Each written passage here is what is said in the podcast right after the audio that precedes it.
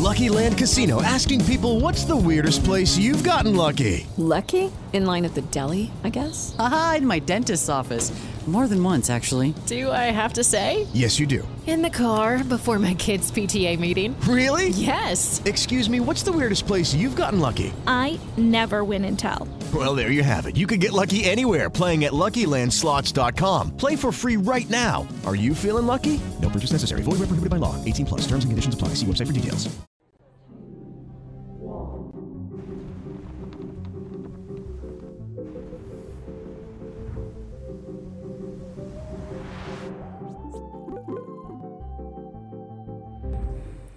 Salve, salve amigos da ciência em todo mundo, muito boa noite. Estamos aqui para mais um Ciência Sem Fim aqui, ó. Ontem, ontem teve o grande Caio Gomes aqui, fizemos um tour aqui pelo estúdio novo, então vocês já conheceram. E hoje quem está aqui comigo é o grande Rodrigo Nemen, um pesquisador aí, astrônomo profissional. Vocês que pedem aí, tá aí, ó, tá vendo? Hoje é um cientista, cientista raiz mesmo. Daqui a pouco nós vamos conversar muito, que tem muita coisa legal aí. E todas aquelas dúvidas que vocês têm aí de buracos negros aí, eu tenho anotei aqui, ó, na cabeça que eu vou perguntar para ele, para vocês aí. Antes da gente começar aqueles recadinhos da paróquia para vocês, nosso patrocinador aqui é Insider hoje com a Tech T-shirt, aquela camiseta que não amassa, não tem cheiro, a camiseta muito boa com aquela regulação térmica para você poder usar agora no verão, ó. O Rodrigo ganha um presente aqui, ó. Opa! Legal. Muito da- da obrigado. Insider Store. Muito legal mesmo. Ciência 12 é o, é o código. QR Code tá aí na tela, o link tá aí na descrição. Então passe lá na Insider. Valeu, Insider. Feliz 2022 aí pra galera da Insider, que é muito gente boa com a gente, tá aí sempre. Então tá aí o recado. Tech Shirt, a camiseta aí da Insider Store. É, temos emblema, né, Mulambo? Joga o emblema aí na tela. Olha aí, ó, Rodrigo, seu emblema, ó. O que, que você achou? aí, ó. Tá do- muito dominando o bacana. buraco negro ali, ó. Fiquei um pouco com medo de, de mim mesmo aí. Tô parecendo um vilão do universo Marvel. Ah, Vilão da aí. Marvel, né? Vilão que do- domina aí, ó. Tá certo, é isso aí mesmo. Ou um vilão dos filmes do James Bond, alguma Aí, coisa ó. assim. Isso mesmo. Para resgatar é Astrofísico BN. É isso, né, Mulambo? E o artista, quem que é mesmo? Vitor Teixeira. Então, obrigado, Vitor. Ficou legal pra caramba. Para interagir com a gente aqui, no final, já sabe, 15 perguntas de 150 Sparks. Então, prestem atenção na aula hoje, hein? Presta atenção na aula. Senta aí, ó. Tô vendo que tem lugar aí na frente ainda pra você sentar, hein? Senta aí e venha perguntar, hein? Porque é um assunto legal pra caramba. E a nossa querida Lego Dealers aqui, ó o nosso ônibus espacial, que nós estamos ajeitando tudo aqui, vamos começar a montar ele. Então, valeu aí, galera da Lego Dealers. Você que quer um, um Lego diferenciado, passe lá na Lego Dealers, tá aí o site, ó. Então, os caras têm todos os Legos da- de várias coleções, Star Wars, Marvel, tudo legal pra caramba. Valeu? É isso aí. Então, dados os recados, foram esses, né, Mulambo? Certinho? Show. Rodrigo, cara, obrigado por ter aceito o convite aqui. Pedir desculpa pra você que estava marcado semana passada, mas o estúdio ainda estava em obras e aí a gente teve que remarcar para hoje. Obrigadão aí pela, pela compreensão, valeu demais, viu? E obrigado aí por ter aceito o convite. Eu que agradeço, é um grande prazer estar aqui, conversar com você. Fantástico. Show, show demais. É, todo mundo que vem aqui, cara, eu sempre peço para começar contando assim a história, né, um pouco. E até para o pessoal aí para incentivar, né? O que, que foi um incentivo para você seguir nessa, nessa área e tudo? Então, já teve gente aqui que falou: "Ah, quando era criança, sempre quis ser astronauta". O Naelton, né, teve aqui, né? Naelton que é astrônomo também, né? Ele falava: "Ah, não, quando eu era criança queria ser isso". Aí comecei a ver aquilo. Sempre tem alguma coisa que te te pesca, né, e fala: "Cara, quero seguir essa carreira aqui". Conta para nós um pouquinho da sua história aí, então. Um pouco da minha história. Bem, é, eu cresci numa, numa cidade que tinha céus muito limpos, né? Eu sou, eu sou natural do interior do Rio Grande do Sul, lá, cidade de Passo Fundo. Ó, que legal. E então tinha sempre livros espalhados pela casa. Eu acabei desenvolvendo um interesse natural pela ciência com os livros que meu, meu pai e minha mãe deixavam lá. muita sede de conhecimento. E com o céu, claro, de, de Passo Fundo, eventualmente, quando eu era criança, eu subia no telhado de casa, que era aque- aquelas telhas que você tem que andar com cuidado, porque é, é, não me lembro agora o nome do material. Pra não quebrar, Para não quebrar, né? varar pelo, é, pelo teto, né? É, exatamente. Então eu subia no telhado e, e ficava olhando o céu, né, contemplando. E acho que já tinha uma receita aí para um astrônomo, né? Ah, e acabei seguindo esse, acabei perseguindo esse interesse, né? Ah, os meus pais estimularam, é claro, né? Porque, bom, pelo menos naquela época, mas acho que até hoje, assim, tem muitos lugares que se você cresce e a opção de seguir uma carreira científica é muito estranha, uma, é uma grande exceção à regra, né? Então, por exemplo, é, na época que eu estava crescendo, sempre tem aquelas coisas, é, todo mundo quer ser médico, é, ou tem aquelas profissões que são muito Advogado, populares, advogado, engenheiro, engenheiro, né? E apesar de ter tido uma certa, algumas sugestões dos meus pais, assim, tem certeza que você quer fazer física? Eu fiz física na faculdade, Entendi. tá? É, tem certeza que você quer fazer física? Assim, tipo, meio. Provavelmente eles tinham um desespero interior que eles não exteriorizaram.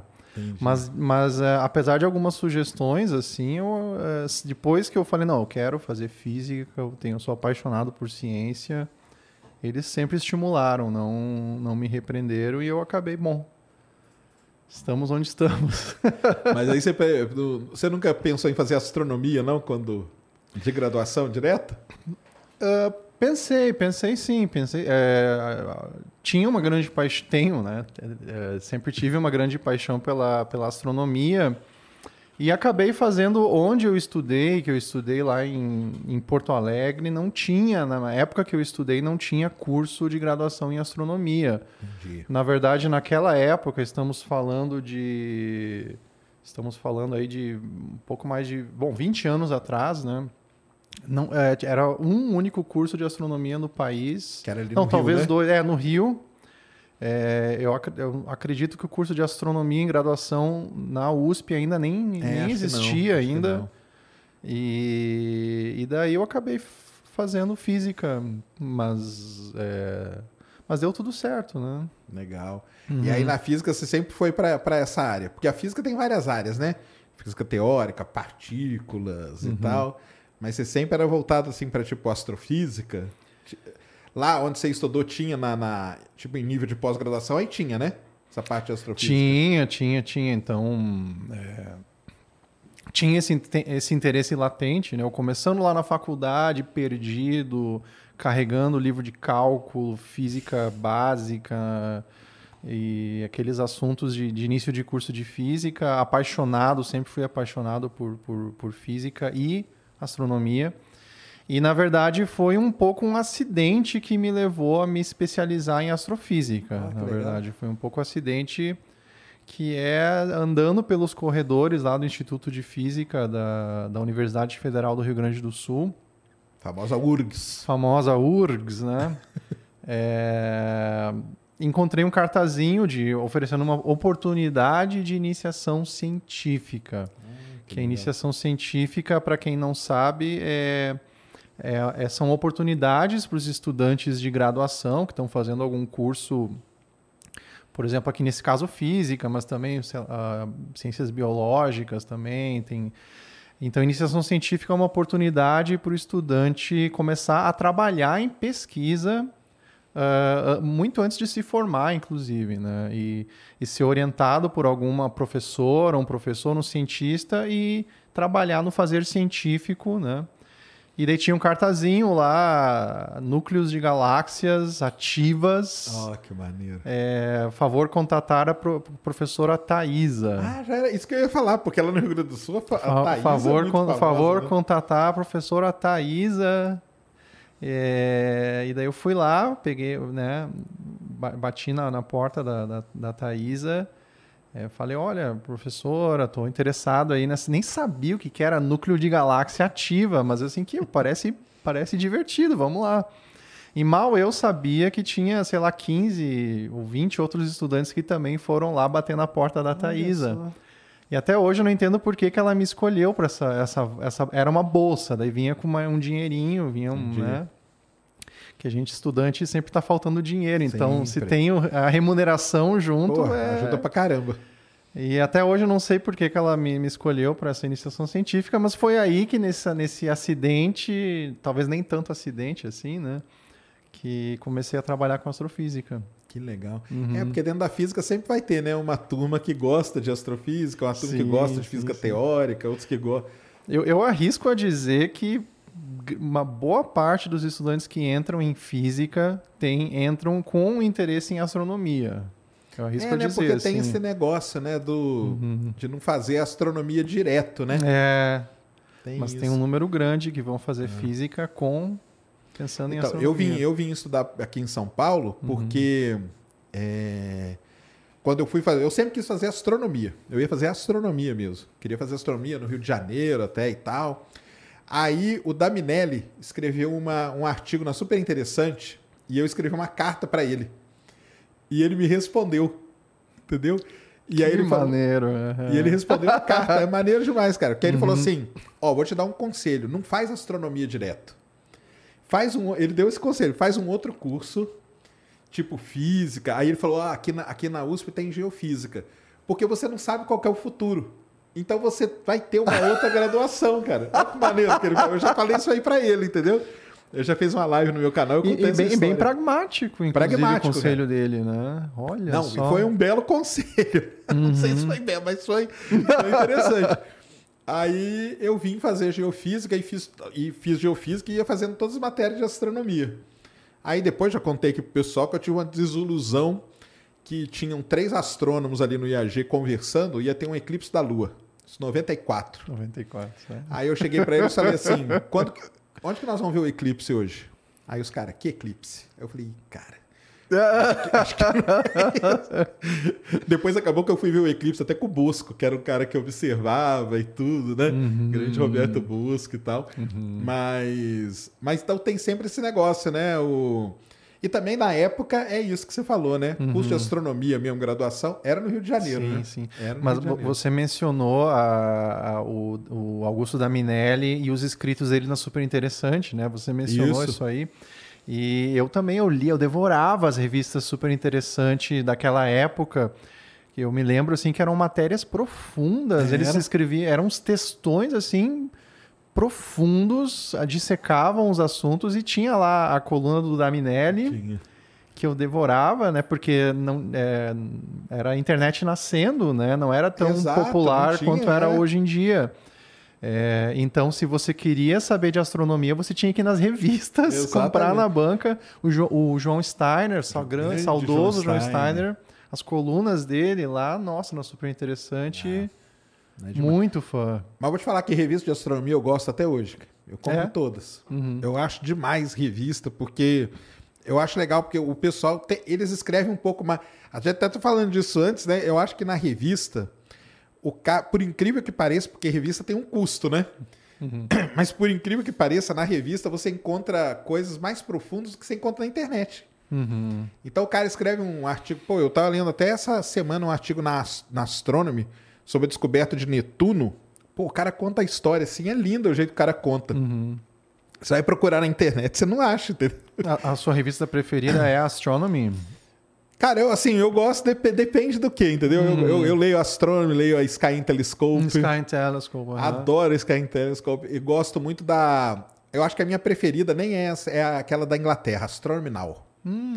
Eu, acho, eu acho ela muito, muito legal mesmo e tem uns artigos muito, muito interessantes. Então, é, leio até hoje, assino, na verdade, ela, Ah, recebo em casa bacana. e tudo. Hoje tem essa facilidade, né? Uhum. Ah, então, mas a minha, minha história aí que é essa aí. E por conta disso, né, que não tinha, né, o curso, o tal do curso de astronomia para fazer, era todo mundo no Rio de Janeiro. Era lá no, no, no Valongo. Lá no né? Valongo, grande, Valongo, isso, lá no sim, sim. Pô, legal, então você, E, você e a- e agora tem, bom, eu, eu- o Valongo, né? O, o grande Valongo tem o curso da USP de astronomia e tem em, em, na, em Porto Alegre, na Federal do Rio Grande do Sul, eles também têm um curso de astronomia também. Ah, que legal. É, gost- até fico pensando se deve, deve ter mais cursos de astronomia, não sei, gostaria de saber. Ah, então vocês aí que perguntam sempre, ó, tem, tem como fazer. E isso aí que o, que o Rodrigo falou é o que eu falo para muita gente, esse negócio aí, porque eu fiz isso aí também de você fazer iniciação científica. É um negócio muito importante, cara. Uhum. Até importante para ver se você, vamos dizer assim, tem uma certa habilidade para coisa acadêmica, né? Porque tem sim. gente que não tem, que não tem problema nenhum sim, também. Sim, sim. Mas ali você começa a ter, ler artigo, resumir artigo, fazer, Sim, pegar os primeiros dados. A iniciação científica é, é, espetacular. Fazer uma iniciação científica é uma aventura de descoberta científica, mas também de autodescoberta, de, de, de se descobrir, é, até mesmo despertar mais a paixão né, da, pela ciência. Uma coisa que, que eu percebo, assim, bom, é uma questão da, da, do, do, ensino, do, do, ensino universitário e, bom, e ensino, ensino médio, que normalmente é, você é uma postura muito passiva que se exercita dos estudantes, no sentido que eles estão lá olhando as aulas, são, ficam só recebendo, só recebendo informação, né? É, vendo as aulas, lendo o livro. Mas a iniciação científica você passa por uma postura ativa, construtora, em que você está. As perguntas, as, as, grandes perguntas científicas, uh, ninguém sabe a resposta. Tá? Não tem a resposta de um problema científico em aberto no livro-texto lá. Exatamente. As perguntas mais interessantes ninguém sabe responder. E isso é uma coisa que não se fala normalmente nos cursos de graduação, né? É. É, as respostas estão prontas em algum lugar, o professor dá problemas para os alunos resolverem que ele já sabe, ou ela já sabe a resposta, né? Exatamente. E nessa iniciação científica não é assim. É, é isso mesmo. É, acho que ali na graduação você aprende meio as ferramentas, né? Sim. Para um dia você usar e tentar uhum. chegar perto de alguma uhum. resposta, né? Porque tem vários problemas aí que são, são cabulosos demais, que não tem mesmo, não tem mesmo. Uhum. Mas é legal demais fazer a iniciação. E outra também que eu falo pro pessoal, que é até para você ver se aquilo, igual você foi lá, fez com a Thaisa no, nos AGNs lá, né? Daqui a pouquinho a gente vai falar mais disso uhum. aí, que é legal pra caramba. Talvez fosse uma área que você não gostasse, né? Sim. Na hora que você começa a ler, fala, aí, cara, não, não é essa área, né? Gosto mais, sei lá, de planeta. E aí uhum. para né, pra outro lado, né? Sim, pois é. Eu, no meu caso, foi uma trajetória muito linear, a minha trajetória acadêmica. Assim, eu não, não, não saí muito do caminho, mas eu acredito que o meu caso é uma exceção mais Entendi. do que a regra. Né? Eu, eu, vejo que os meus alunos geralmente têm uma trajetória muito mais é, rica, mais não, não linear do que a minha. Entendi. Uhum. E aí você vai fazer mestrado aonde? Aqui no, no IAG já? Eu fiz o meu mestrado e meu doutorado na, na, na Universidade Federal do Rio Grande do Sul, ah, lá em Porto ah, Alegre. Tá. Parte do meu doutorado eu passei nos Estados Unidos. Aí é legal, vou contar uhum, essa parte aí. Sim, porque eu... você viu um cara lá famoso, né? Que hoje está no espaço, né? Você estava me falando antes aqui. Sim, sim, sim. Ah, não, isso aí foi depois, né? Foi depois, ah, foi tá. depois. Vamos é, chegar lá. Vamos chegar lá. chegar lá. Mas eu passei, passei um tempo do doutorado nos Estados Unidos, é, daí concluí meu doutorado em astrofísica, daí realmente um astrofísico mesmo, né? E pois é, depois segui, fui seguindo, a, me tornei pesquisador, né?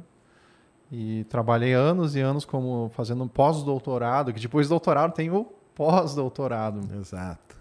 Mas o pós-doutorado, que é, para quem não sabe, o pós-doutorado é, é um emprego de pesquisador que você fica o seu tempo integral fazendo pesquisa na área que você é apaixonado, né?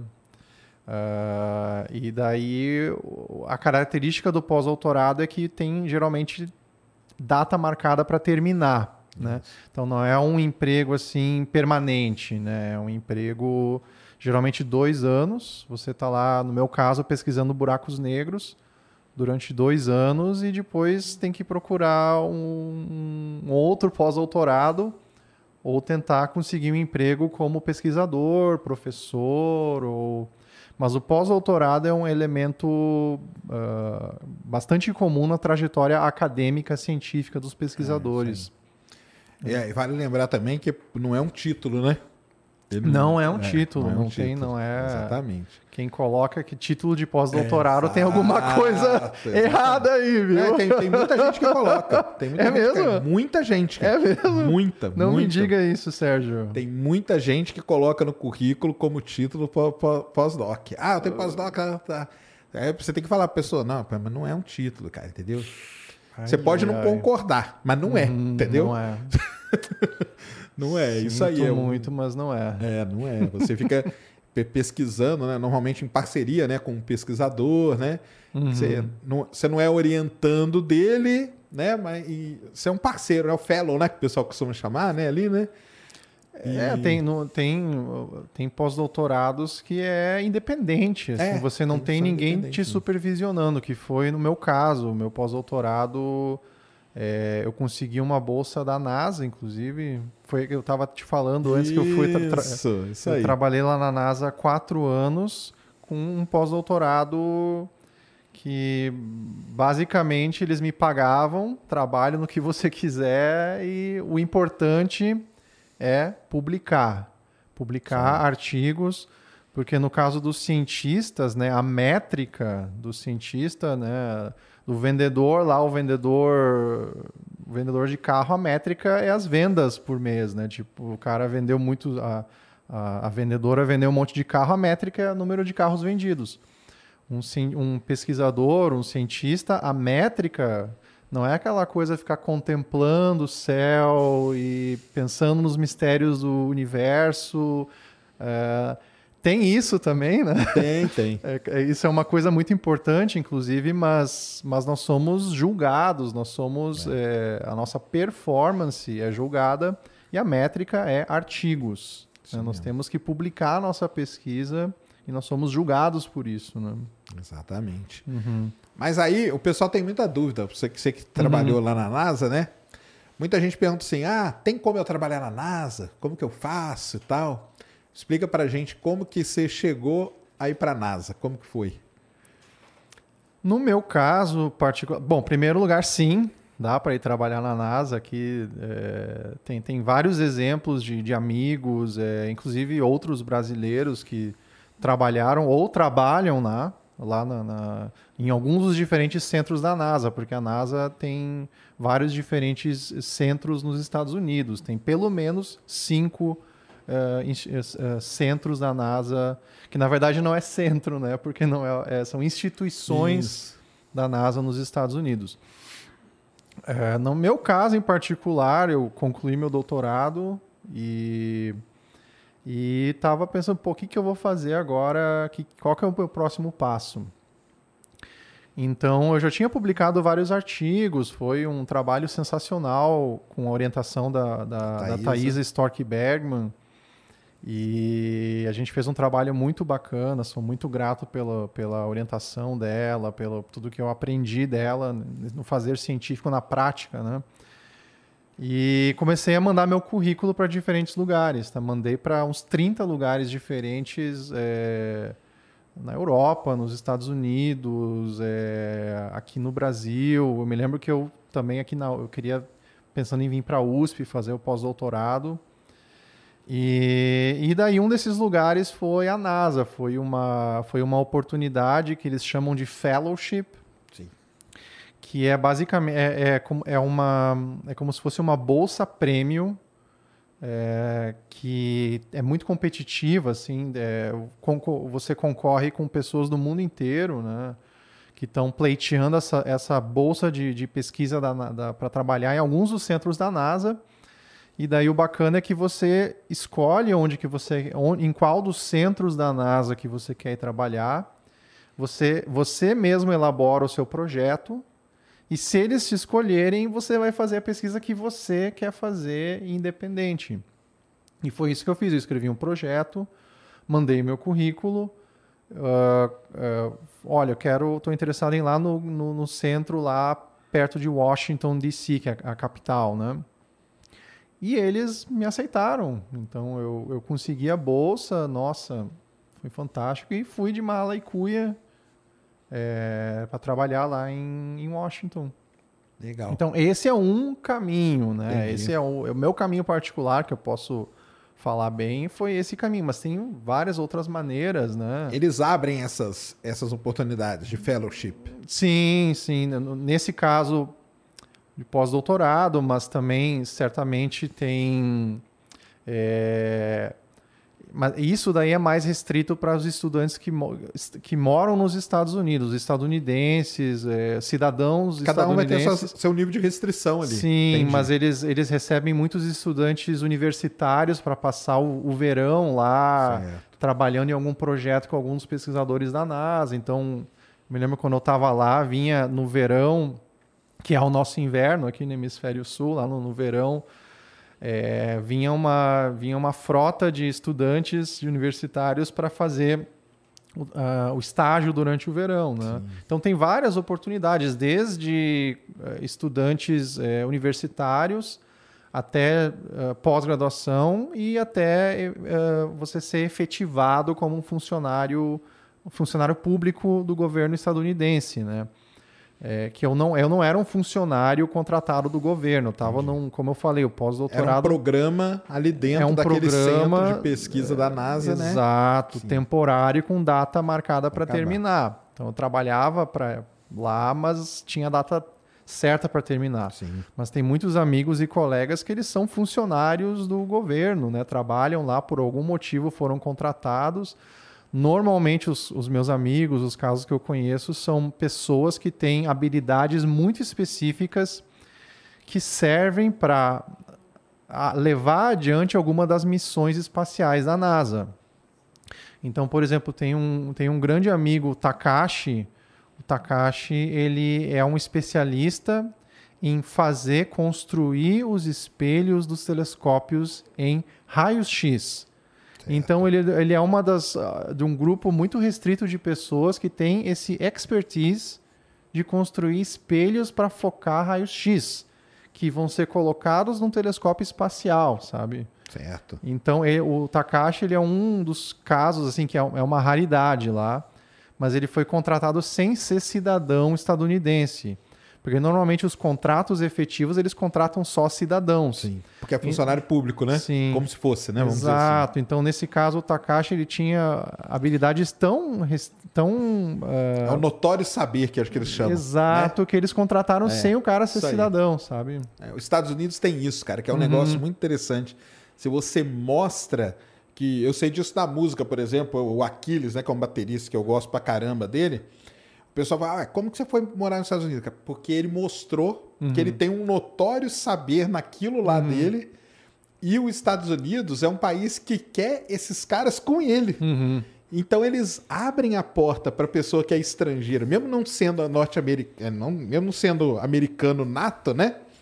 Mas o cara, cara, não tem ninguém no mundo que faz o que o Takashi faz. Então, Takashi, você vai vir trabalhar aqui, cara. Não tem Exato. problema, eles têm isso, né?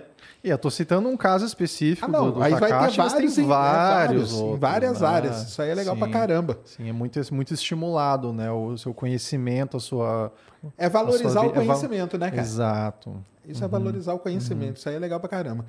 Então, galera, quem quer ir trabalhar na NASA, de um jeito, você pode procurar esses programas de fellowship, né? Eles devem abrir ainda, né? De, de tempos sim, em tempos sim, e sim, tudo, né? sim. Estão tem, tão aberto, tem um deles está aberto, inclusive, agora. Aí. Tem, tem muitas Então. oportunidades, sim. Isso aí é legal de falar, porque tem muita gente que me pergunta, cara, isso é uma pergunta das mais recorrentes. Uhum. Ah, como que eu vou trabalhar na NASA? Posso trabalhar na NASA? Então, tem como, Uhum. tá? Então procure aí, entra aí, escreva aí Fellowship, NASA tal, e você vai ver onde que tá aberto, o que, que você pode sugerir, tudo. Isso é legal. E você passou quanto tempo lá? Foi no, como que chama o instituto que você trabalhou? É, foi no Goddard Space Flight Center, que é o centro de voos espe- espaciais, e especiais também, né? Mas Uhum. é Centro de Voos Espaciais Goddard, né? O, o Robert Goddard, para quem não sabe, ele é um dos pais da, do- dos foguetes, né? Do, do- É o cara que levava os foguetes lá na Califórnia, soltava no meio da Isso. fazenda lá e tudo. Isso, junto com um outro russo, que tem o pai russo também, Tem né? o pai russo também, que é o Tsukovsky. Isso, É. isso, isso, isso. Que é, isso. que, é, que é uma geração muito antes do Korolev e dos outros e do, e do Van Braun. Uhum. O Korolev e o Van Braun foram ali na década né, de se- 50, 60. E lá no começo do século, na década de 20 e tal, era o Tsukovsky e o Goddard, né? Que eram Uhum. os caras os cara foda. E aí você passou quanto tempo lá? Foram quatro anos, Ah, pouco mais de quatro demais, anos. É, é. Quatro anos e depois vim para vim conseguir um emprego na, na USP, né? E desde então tô, sou professor de astrofísica na Universidade de São Paulo, Que maneiro. Isso aí é legal. Você, e tá no, no IAG, né? no IAG, no Instituto de Astronomia, Geofísica e Ciências Atmosféricas. O famoso Instituto de Gastronomia, né? Que o pessoal sempre chegava as cartas lá no IAG. Instituto de Gastronomia. nunca vi uma carta Nunca vi, eu não? adoraria Pô, ver.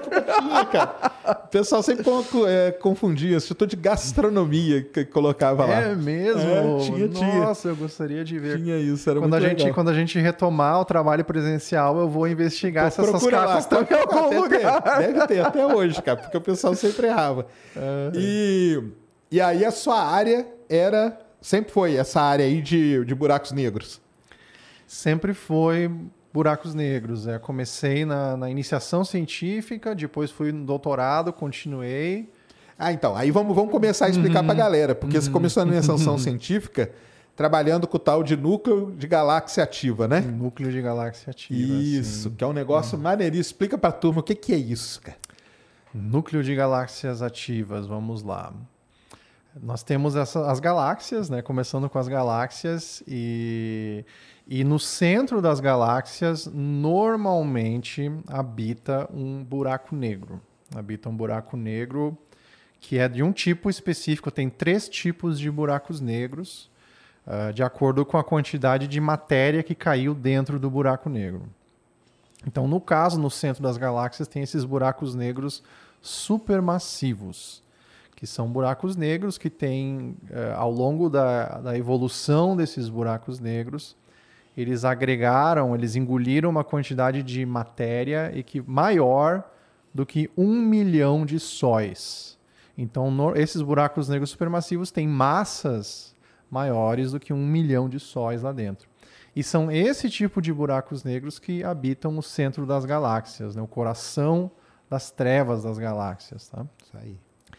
É, então, aí que nós vamos conectar com um núcleo de galáxia ativo. Bom, o núcleo é a região central, é o coração da galáxia.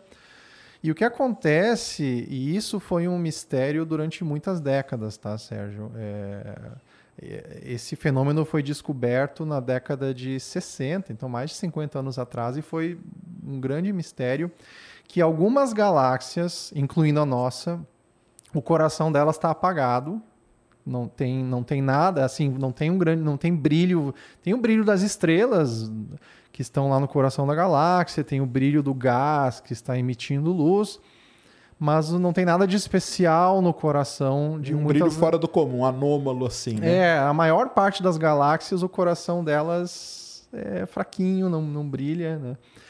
Mas aí o que acontece é que na década de 60 começou a se observar galáxias que o coração brilhava, o núcleo da galáxia brilhava de uma forma descomunal.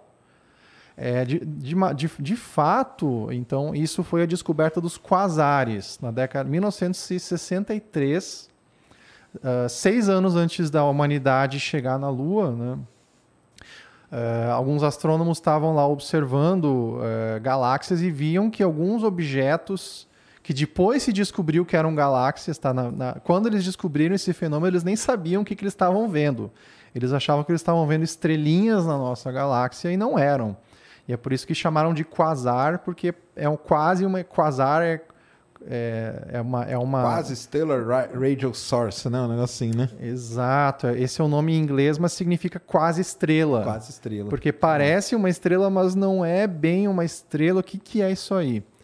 E depois foi se descobrir que aquilo eram galáxias que o coração brilhava tão forte, mas tão forte, que o brilho do centro da galáxia ofuscava todas as estrelas, as centenas de bilhões de estrelas da galáxia, não eram nada o brilho coletivo delas comparado com a luz que vinha do coração dessas galáxias. Tá?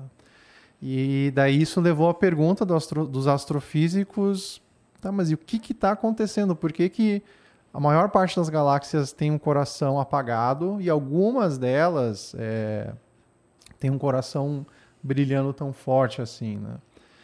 E, e, então isso é uma história linda de, da ciência, né? Que a ciência, a, a história das, das, descobertas é extremamente não linear e tem muitos acidentes, né? Tem muitas coisas que acontecem ao acaso. Meio que por acaso, é isso mesmo. Mas a beleza do método científico é, eventualmente, se você continuar formulando tentativas de explicação, hipóteses, e continuar lá persistindo, observando, testando as hipóteses, você Eventualmente, se você seguir esse famoso método científico, você vai convergir na realidade da situação, na, na, no que está acontecendo. Então, depois de décadas observando isso aí, se concluiu que a única explicação que sobrevivia, a explicação plausível que concorda com o que nós sabemos de física, concorda com esse, esse nosso manual de mundo, que é a física e a matemática, eram buracos negros supermassivos no centro dessas galáxias que estão engolindo gás e o gás ele é acelerado tão brutalmente pela gravidade do buraco negro que ele se aquece e brilha. E daí formando um disco é um, é um disco é um Blu-ray ultra aquecido de gás. E é daí que vem o brilho esse, esse brilho anômalo desses quasares. E a gente chama esse fenômeno de núcleo de galáxia ativa, porque o núcleo está ativado. Como se o buraco negro estivesse se alimentando ali o tempo Exato, todo. Exato, é, é, o almoço de, ou o jantar. É, eu, eu, eu gosto de falar que é o churra é você pegar um buraco negro supermassivo e colocar numa churrascaria gaúcha. Entendi. Só que em vez de carne é um monte de gás, hidrogênio e hélio em discos de acreção.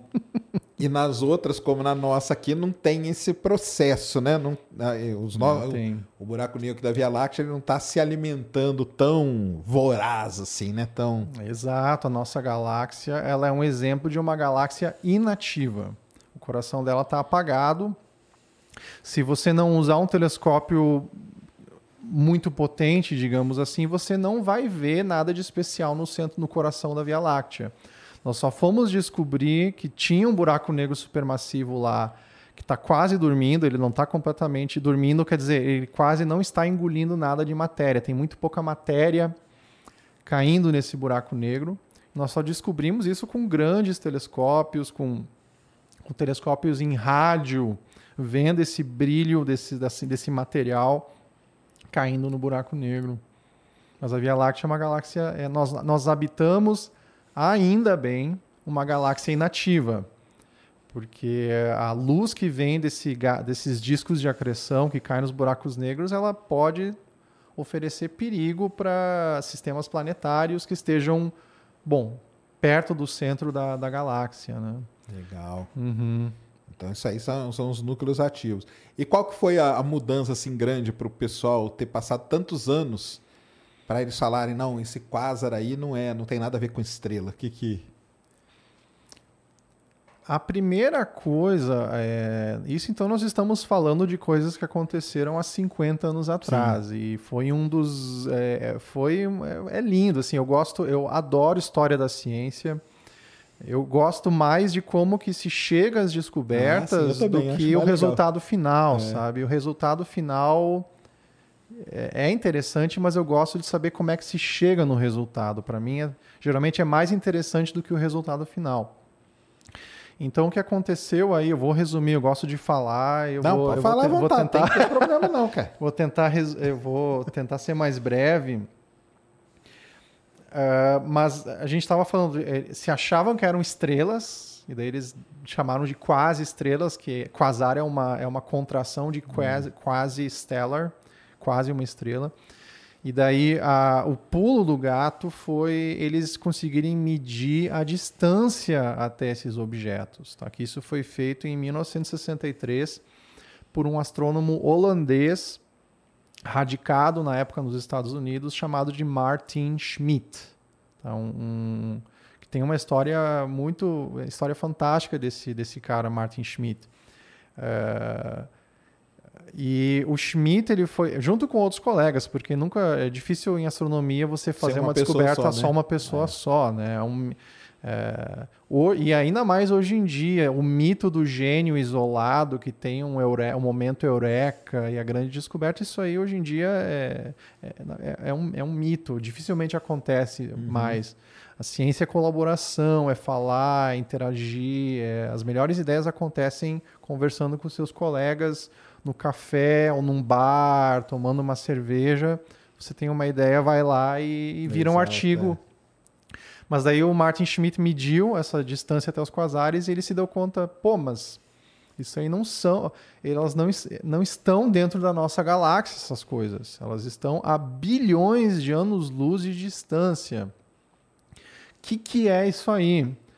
Daí ele mediu a quantidade, ele e outras colegas, né, mediram a, a quantidade de luz vindo desses objetos, desses, quasa, desses quasares aí, e eles se deram conta, pô, mas espera aí, além de estar ultra longe, tá ah, a distâncias cosmológicas que a gente fala, muito fora da longe da nossa galáxia, tem uma quantidade descomunal de energia na forma de luz vinda desses, desses objetos.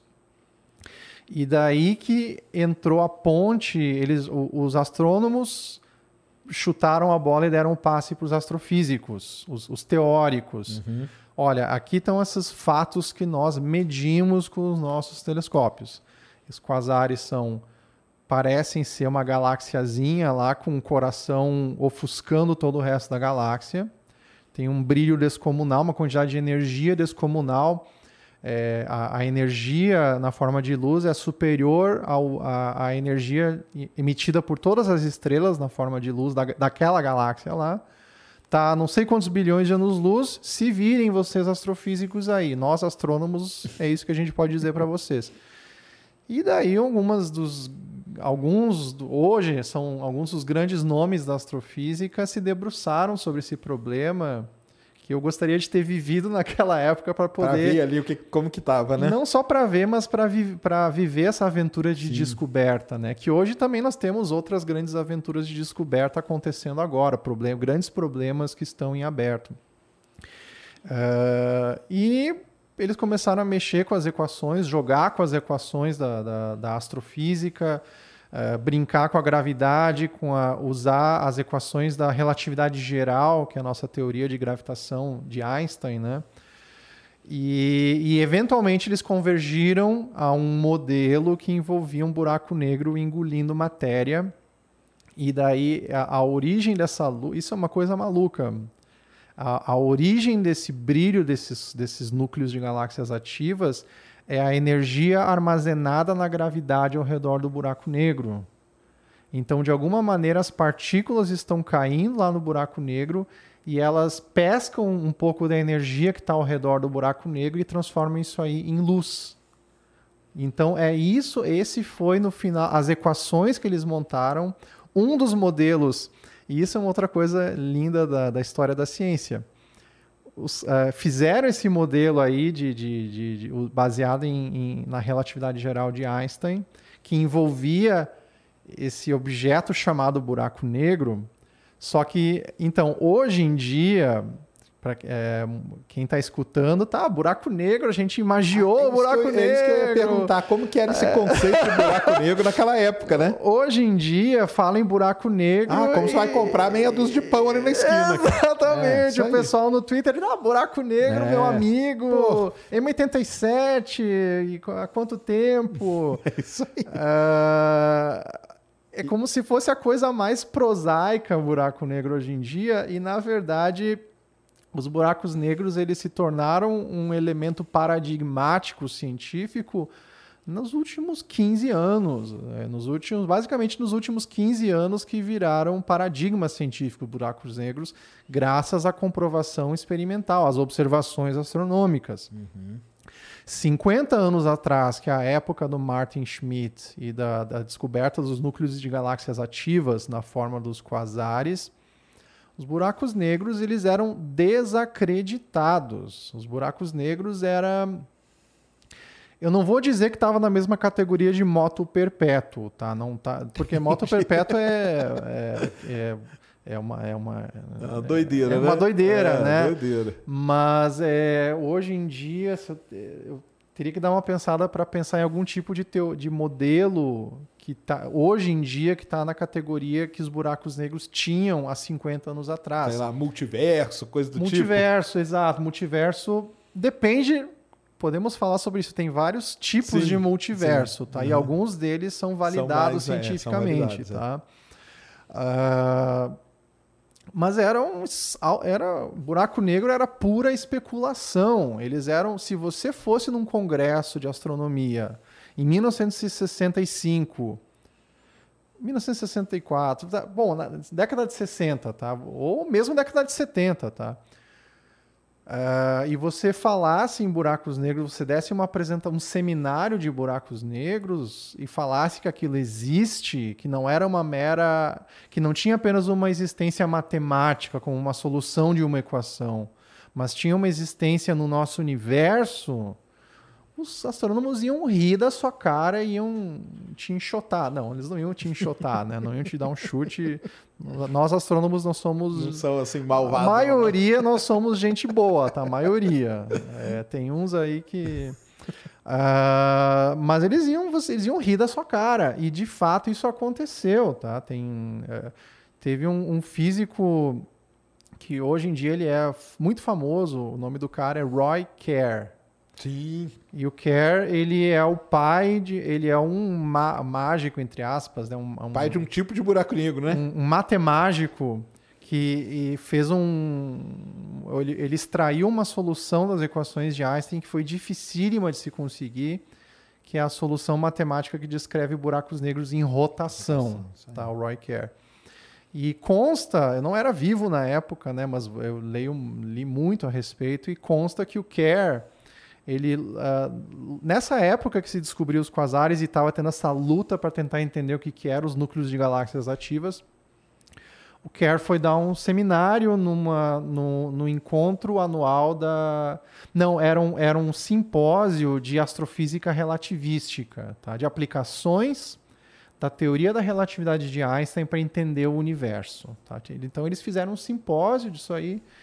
E o Kerr foi lá dar uma, uma, uma apresentação sobre a, a nova solução que ele tinha conseguido das equações de Einstein. Ó, pessoal, tá aqui, eu. ah, e o Kerr é uma figura muito, muito divertida. O cara era boxeador, ele era esportista, ele brigava, já tinha briga. Saía do estereótipo Saía também, do né? estereótipo, Do- né? do- Que, do cientista. Do, do cientista. Aham. Que... Então ele foi lá dar o seminário dele, é golfista, jogava golfe, uma figura bem interessante. E ele falou: olha, eu obtive essa solução aqui, tá? Um novo tipo de buraco negro que gira ao redor de si mesmo como um bailarino, uma bailarina. Ah, e consta que enquanto ele estava dando seminário para os astrofísicos, o pessoal começou a sair da sala, tipo buraco negro. Sério que você vai vir aqui falar num simpósio de astronomia de sobre buraco negro? E o pessoal começou a sair do auditório, começaram a conversar, que é horrível para quem, para um cientista, você está dando um seminário lá e as ou dando uma aula, que é a minha experiência, você está lá dando aula E o pessoal conversando. e as pessoas, hoje em dia, no celular, saindo da sala, é, não estão nem aí, né? É horrível, né? É horrível. Se os estudantes soubessem como é profundamente horrível você tá. é, você ser professor e, não, e as pessoas estarem no celular. Naquela época do Care não tinha celulares, né? Mas não tinha, tinha rádio, né? Mas o pessoal não ia ligar o rádio no, no auditório. O pessoal começou a sair, bater papo. Se eu não me engano, o Oppenheimer estava na, na, na- na plateia. E o Oppenheimer saiu. Saiu se eu não fora. me engano, agora a minha memória me falha, mas se eu não me engano, estava lá e ele saiu.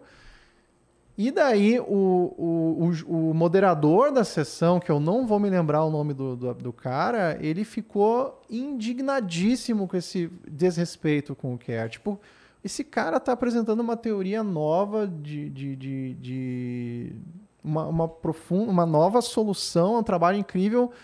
Vocês estão desrespeitando o cara aqui, como assim? É, e eu nem sei onde é que, onde é que a gente estava indo, o que, que você tinha perguntado antes. Não, não, como que era o... É isso aí mesmo. Como que o pessoal via o buraco negro naquela época, né? Pois é, Pra eles era poderem assim, chegar era, na- assim nessa- era, era um desinteresse completo, era especulação, o pessoal não queria nem saber. Mesmo um cara Até- foda igual o Kerr, né? Ele que era... naquela época não era não não, Não era ainda, não né? era, Não era o ainda, Kerr que a né? gente conhece, ele né? já era o Kerr já tinha lá né mas as pessoas não tinha fama ainda né e quando você não tem quando você não tem a fama muitas vezes as pessoas te ignoram e só depois que você tem a fama que eles vêm atrás da tapinha nas costas é, Sim, sim. né e o caso do foi o caso do Kerr e muitos outros casos que aconteceram É, porque hoje a gente fala assim, ah, o quase era um buraco negro. Ah, não, tá maneiro. Mas na época não, porque o, época não. o próprio buraco negro não era um termo, né? Não era nada conhecido ainda. Tava ali, né, Ah, engatinhando o conhecimento boa, é, deles, isso né? é uma outra coisa. O termo, a, a palavra buraco negro foi inventada depois. Foi depois que eles inventaram essa palavra fantástica, né? Que traz todo um guarda-chuva de, de conceitos e Uhum. consequências, né? Mas a, a, a imagem da palavra buraco negro é fantástica, Ah, né? sim. Mas também traz uma série de. É um convite para interpretações errôneas, né? Porque buraco Exato. negro você acha que é um buraco Tem um buraco como no se universo. fosse um né? buraco nessa mesa aqui, né? E não é isso, né? É, exatamente. Não. E aí o pessoal então descobriu o quasar. E depois vieram os outros, né? Porque aí o, o tal dos núcleos ativos começaram a descobrir vários tipos, né? Começaram a descobrir vários tipos. é, e, e e quando se deram conta que a explicação é, Fazia sentido, vamos fazia dizer assim, né? sentido e que, olha, não tem escapatória, a gente precisa de um- do conceito de buraco negro para explicar esse fenômeno. Isso começou a despertar um profundo. como- intrigou a comunidade científica da época, né? Porque era uma coisa muito estranha, surreal, literalmente surreal. É, e, e o pessoal começou a observar as galáxias e prestar especial atenção aos núcleos das galáxias. E, e interessa- eu tenho muita, como eu falei, é uma história riquíssima, tem muitos acidentes que aconteceram, descobertas acidentais. Mas em 1917, então voltando aí para tava lá a Primeira Guerra Mundial, né, acontecendo, e teve um astrônomo que foi o ah, me esqueci o nome desse astrônomo agora, mas ele tinha observado em 1917, se eu não me engano, um fenômeno no céu que era um risco. Ele viu um risco no céu que é muito difícil, assim, hoje em dia, eh, os astrônomos amadores, né, quando você vê um risco, uma coisa passando um risco no céu, é, ou é um meteorinho lá, né, alguma coisa desse tipo. E esse, esse astrônomo, que agora eu me esqueci o nome dele, me deu um branco, mas isso foi no início do século passado, ele viu um risquinho que estava é como se tivesse uma, uma, um, um algodãozinho doce, que era uma galáxia, a gente sabe que é, hoje em dia sabe que é uma galáxia, e tinha um risquinho saindo do centro desse algodão doce, do centro dessa galáxia. E demorou se- 70 anos para se entender o que, que era esse risquinho. Tá? E somente, basicamente, 70 anos depois que a gente descobriu que isso era, um, era essa galáxia, ela, tem, ela é uma galáxia ativa. Ela tem um buraco negro lá, super, super, super massivo. É, Eu digo super, super massivo porque nós estamos falando de um buraco negro com 6 bilhões de sóis dentro do horizonte de eventos, que é horizonte de eventos é, é o nome que a gente dá para a superfície negra imaterial do buraco negro, porque não é uma superfície sólida. Ah, e, s- e 100 anos, quase, não, mais de 100 anos depois que esse cara viu esse risquinho lá, a gente observou da onde está saindo aquele risquinho e a gente imagiou isso aí, que é o buraco negro observado pelo Event Horizon Telescope em 2019. Isso. Da Então- M87, né? A da M87. Então, 100 anos atrás, já tinha se observado o jato de partículas vindo da M87.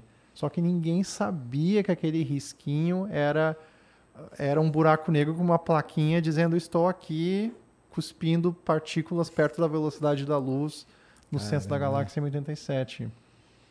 M87 é uma galáxia ativa, só que ela não é um quasar, tá? Ela é, ela é um, a gente chama de na, a, a gente chama núcleos de galáxias ativas, a gente usa uma sigla AGN, que é a tradução em inglês de núcleo de galáxia ativa. E a gente fala que M87 é um, é um AGN de baixa luminosidade, que é o extremo oposto dos quasares. É, você pega um quasar, você subnutre o buraco negro, você tira quase toda a matéria do, que está caindo no buraco, do- no buraco negro, mas deixa só um pouquinho caindo lá e vira um AGN de baixa luminosidade. Que inclusive é uma das principais áreas de pesquisa do meu grupo de pesquisa. Esses tipo são de- mais difíceis de, de encontrar. São mais. São a maioria hoje em dia no universo. Entendi. Os, os quasares são a maioria dos buracos negros supermassivos no passado do universo, nas galáxias distantes. Mas hoje em dia, a maior parte dos buracos negros supermassivos estão subnutridos. Então, tá, tá acabando o combustível desses caras, a comida cósmica desses caras. E esse é um assunto que me fascina e a gente está tá pesquisando isso aí no meu grupo. Que legal. É, esse jato aí de matéria da, da M87, o Hubble chegou a imaginar, né? O Logo que ele foi Hubble, lançado, uhum, né? E tudo, né? Exato. Porque virou um grande místico. O pessoal queria saber o que, que era, né? Sim, exato. Os jatos foram. continuam sendo. Continuam, um- né? Até hoje tem muita dúvida sobre, né? Continuam Aonde que eles sendo- surgem, o que que eles são, se tem campo, se não tem, né? Tem Exato, várias. Continuam sendo. Porque eles são um assunto. Eles são uma arena para você. para você explicar esse, a, a origem desses jatos. O que, que é um jato? Como eu falei, você, quando você olha galáxias que têm esses jatos, eles parecem um risco. Um risco saindo do coração da galáxia. Mas esse risco, na verdade, são partículas que estão escapando não de dentro do buraco negro, mas elas, elas escapam de fora. Antes de cair, acontece alguma coisa que expulsa essas partículas na forma de. ah, como se fosse a água pressurizada que sai da mangueira dos bombeiros. Tá? Só que aqui não é água, aqui são, ah, são, são elétrons dissociados dos átomos aí que estão fluindo nesse, nesse, nesses jatos, né? jato de partícula. E isso é uma arena para relatividade, é, é fascinante porque você precisa usar a relatividade para entender esses objetos, porque eles se movem perto da velocidade, as partículas nesses jatos se movem perto da velocidade da luz, é, elas surgem ao redor do buraco negro, então é uma arena para se estudar, para se aplicar várias teorias da física, sabe? É um, é um laboratório, né? É um laboratório. Coloca aí, Mulambo, coloca aí, eh, coloca aí M87. Vamos colocar aí, Mário. M87 Gala. Coloca ali imagens, vamos ver. Exato. Vamos ver aqui qual que é legal de mostrar. É, porque aqui é bem, essa aqui é bem legal porque mostra, né? Aquele zoom que o pessoal fez. Mas vamos pegar uma. Desce mais. Acho que essa aqui, ó. Isso, essa aí é legal de mostrar, né? É, essa aí é uma observação do, do Hubble. É, do Hubble, ó. É. Que nós estamos falando é isso aí. Vamos ver se. É porque hoje você bate M87 vem a foto do buraco negro, né? Não tem Sim, jeito. exato. É. É isso aí, né, que a gente fala. Sim, Só um é pouquinho, um- Mulama. É um exemplo de um jato. Aí, ó. Ali, o brilhante ali é o núcleo da galáxia, né? Uhum. Seria. Sim. E ali é o jato. Aí você vê que ele não tá saindo exatamente do núcleo, tem uma distânciazinha ali, né? Sim. E aí o problema é aonde que é, né? Que o pessoal quer saber, né? Sim. É, ele, ele tá saindo do, Tá do saindo do- núcleo. do tá- núcleo, Tá saindo né? do núcleo, mas ele, nesse caso, ele tá meio quebrado o jato, né? Sim. Mas ele não tá, ele não tá quebrado. Isso aí é um. é, algumas partes possuem mais partículas lá, emitindo mais luz, e daí parece que ele tá quebrado, esse, É. esse jato aí. Volta ali nas Ah. imagens, cara, porque aí tem uma que é bem legal. Que Uhum. é, sobe aí, ó. Que é. Que é essa aqui, né? Que o pessoal faz a. É essa do ESO, que é legal pra caramba. É, é engraçado que ele colocou M87 e apareceu um alien ali também nos É, resultados. porque vai saber por quê, né? Ah, clica nela aqui que ela fica grandona, mulão. Aí, ó.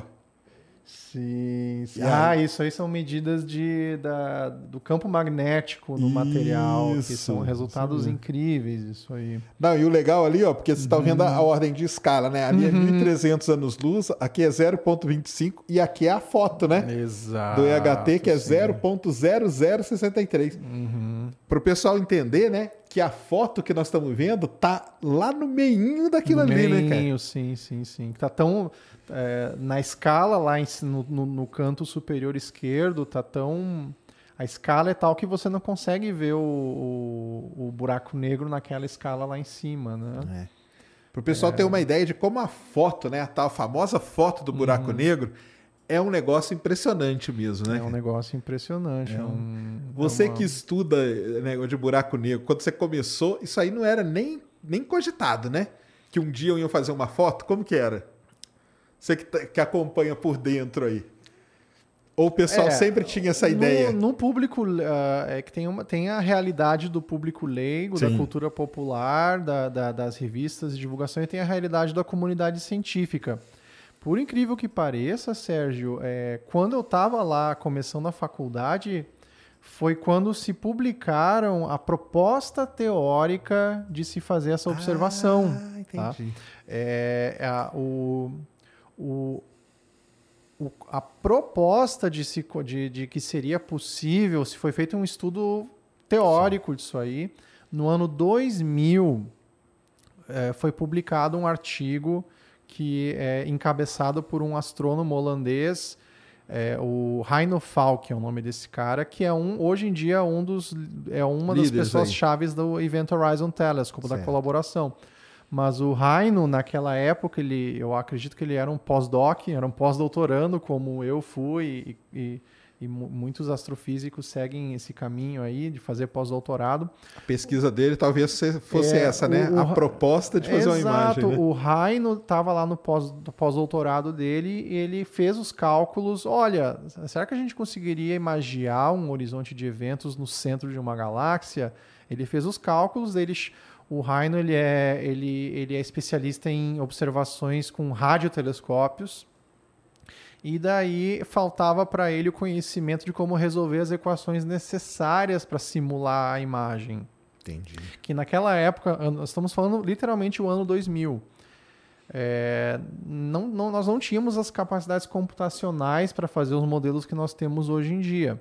Então o Rhino chamou dois caras, um deles era um cara muito bom em resolver equações e ele fez os cálculos para para conseguir basicamente simular essa imagem Entendi. com a tecnologia que se tinha na época, tá? Certo. Com as Então- restrições, todas as limitações da época. Exato. Só que na época eu, eu bom, não, de- não teve grandes impactos esse, esse, esse artigo aí. Caramba, olha só. Porque porque ele já assim na- na- é, foi um artigo é, é um artigo brilhante assim é, é um artigo assim muito muito gostoso de se ler porque ele teve o brilhantismo de propor essa técnica ele, ele, ele já adiantou que para conseguir ter a qualidade de imagem necessária para ver o buraquinho, o- a mancha negra, o buraco negro, seria necessário combinar vários radiotelescópios na, na tal da técnica. Interferometria, né? Exato, a interferometria, uma coisa chamada VLBI, que é basicamente interferometria de grande. De grande lar- ah, De grande escala, de né? grande dizer, né? escala. Ele já propôs isso nesse artigo lá. Só que demorou Ah, entendi. 15 anos para o pessoal começar o pessoal começar a se organizar, porque não é só ter as ideias, né, Sérgio? Tem, que ter a tecnologia, né? Tem que ter a tecnologia e tem que ter um grupo de pessoas apaixonadas para executar a ideia, aquilo. né? Para executar. Então, depois, 15 anos depois, é, num esforço heróico aí de um, de um cidadão chamado Shep Dolman, que ele organizou toda a patota, ele organizou os astrônomos e começou a, a contatar os radioobservatórios para, olha, vocês não gostariam de participar desse projeto Event Horizon Telescope? É, assim, a- se a gente conseguir se isso aqui der certo, vocês vão aparecer em todos os jornais do mundo. Vão ficar ele- famosos. Ele não botou dessa maneira. Escreve né? aí, Mulambo. EHT, cara. Só pra gente. Pode, pode contando aí, só pra gente Mas se, pegar. vo- ó, pessoal, assim, ó, você tem um mega radiotelescópio aí no, no seu país, então se você juntar eles numa rede, Aí, ó. Colo- Pode colocar essa segunda imagem aí, ó. Que é o que, que os caras propuseram, né? Que foi a ideia deles, né? se você aceitar juntar o seu radiotelescópio nessa rede de, de, de antenas, a gente vai conseguir fazer a primeira observação da história de um horizonte de, da sombra de um horizonte de eventos. Isso E mesmo. deu certo. Deu certo. é, o pessoal entender, né? Que, pra quem não sabe, né? Esse, essa, essa.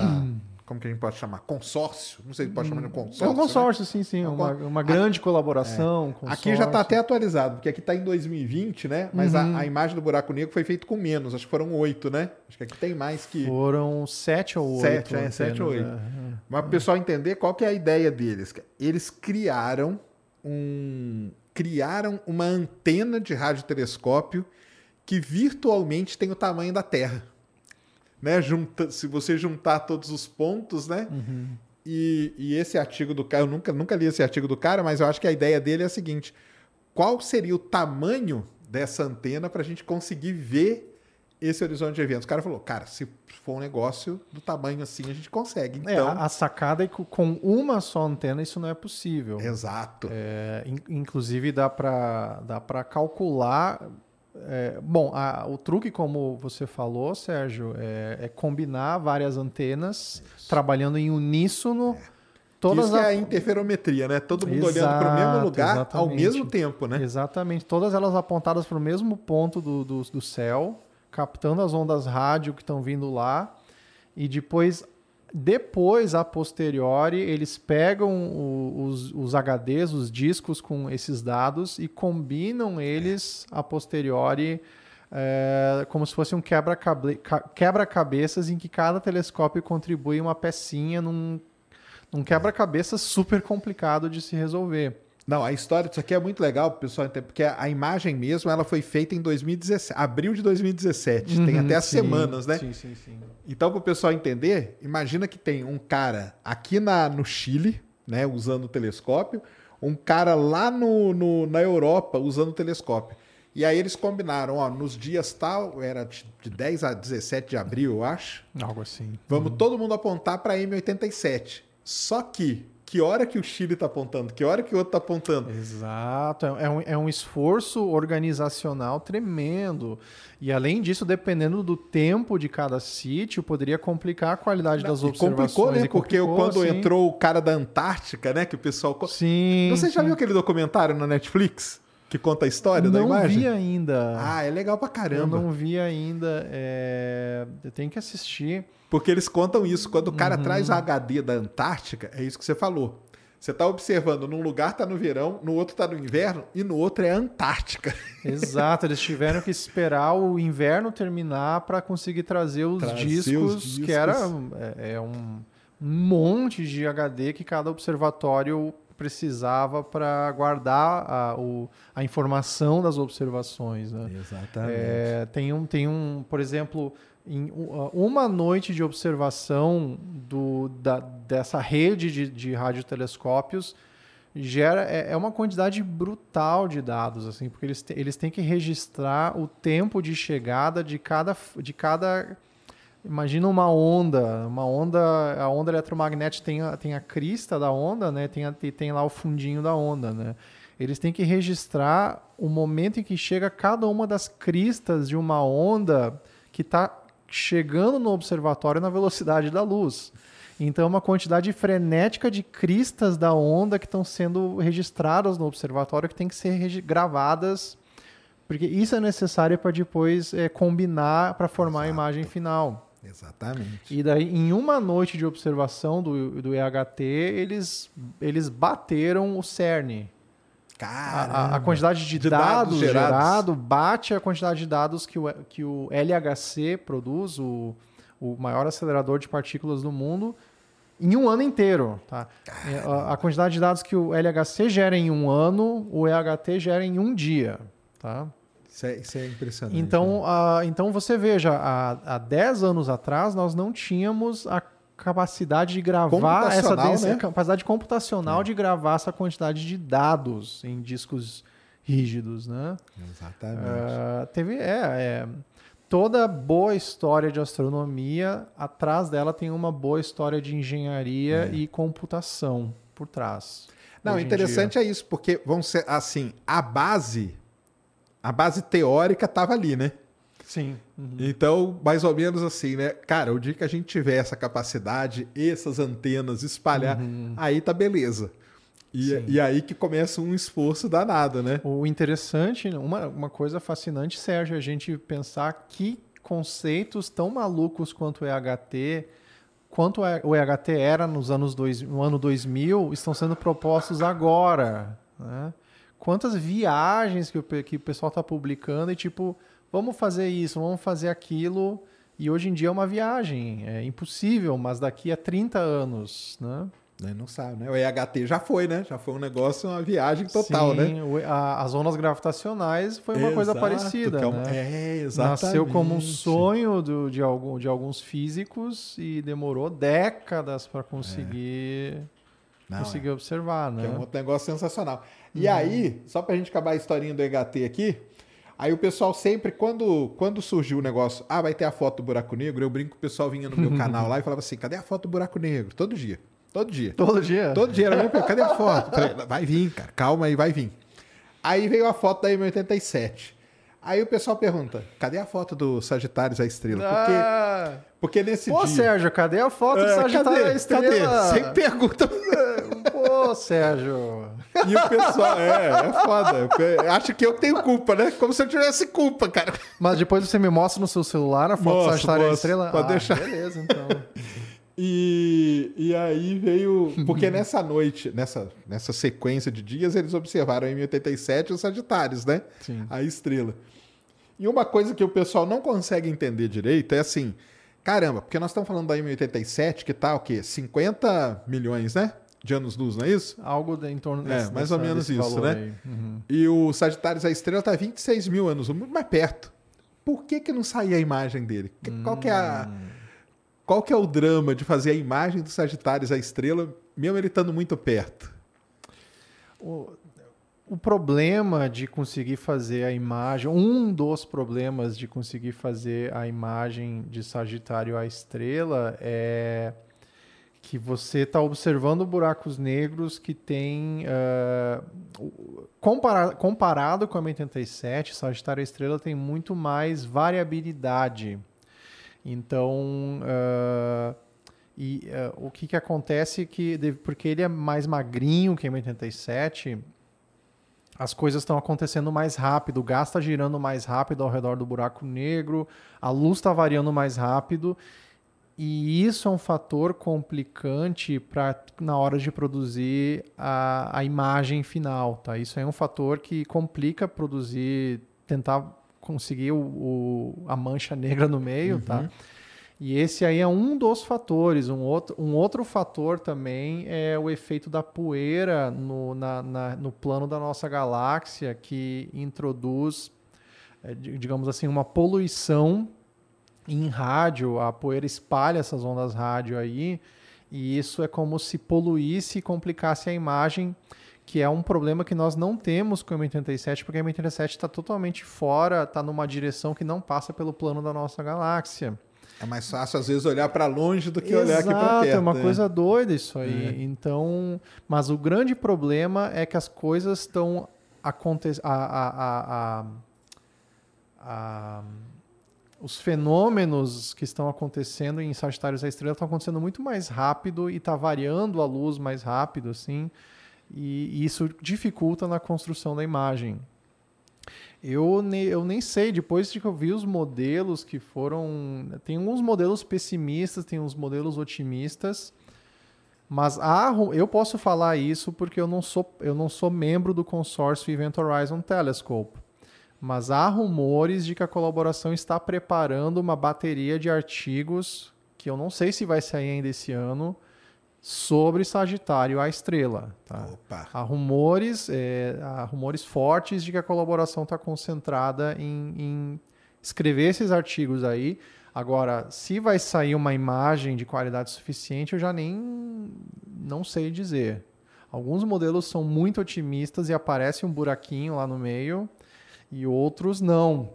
Entendi. É, é, tem Pô, vários isso da fatores M87 aí. que eu acho lindo, pessoal, muita gente fala, pô, imagem borrada, feia.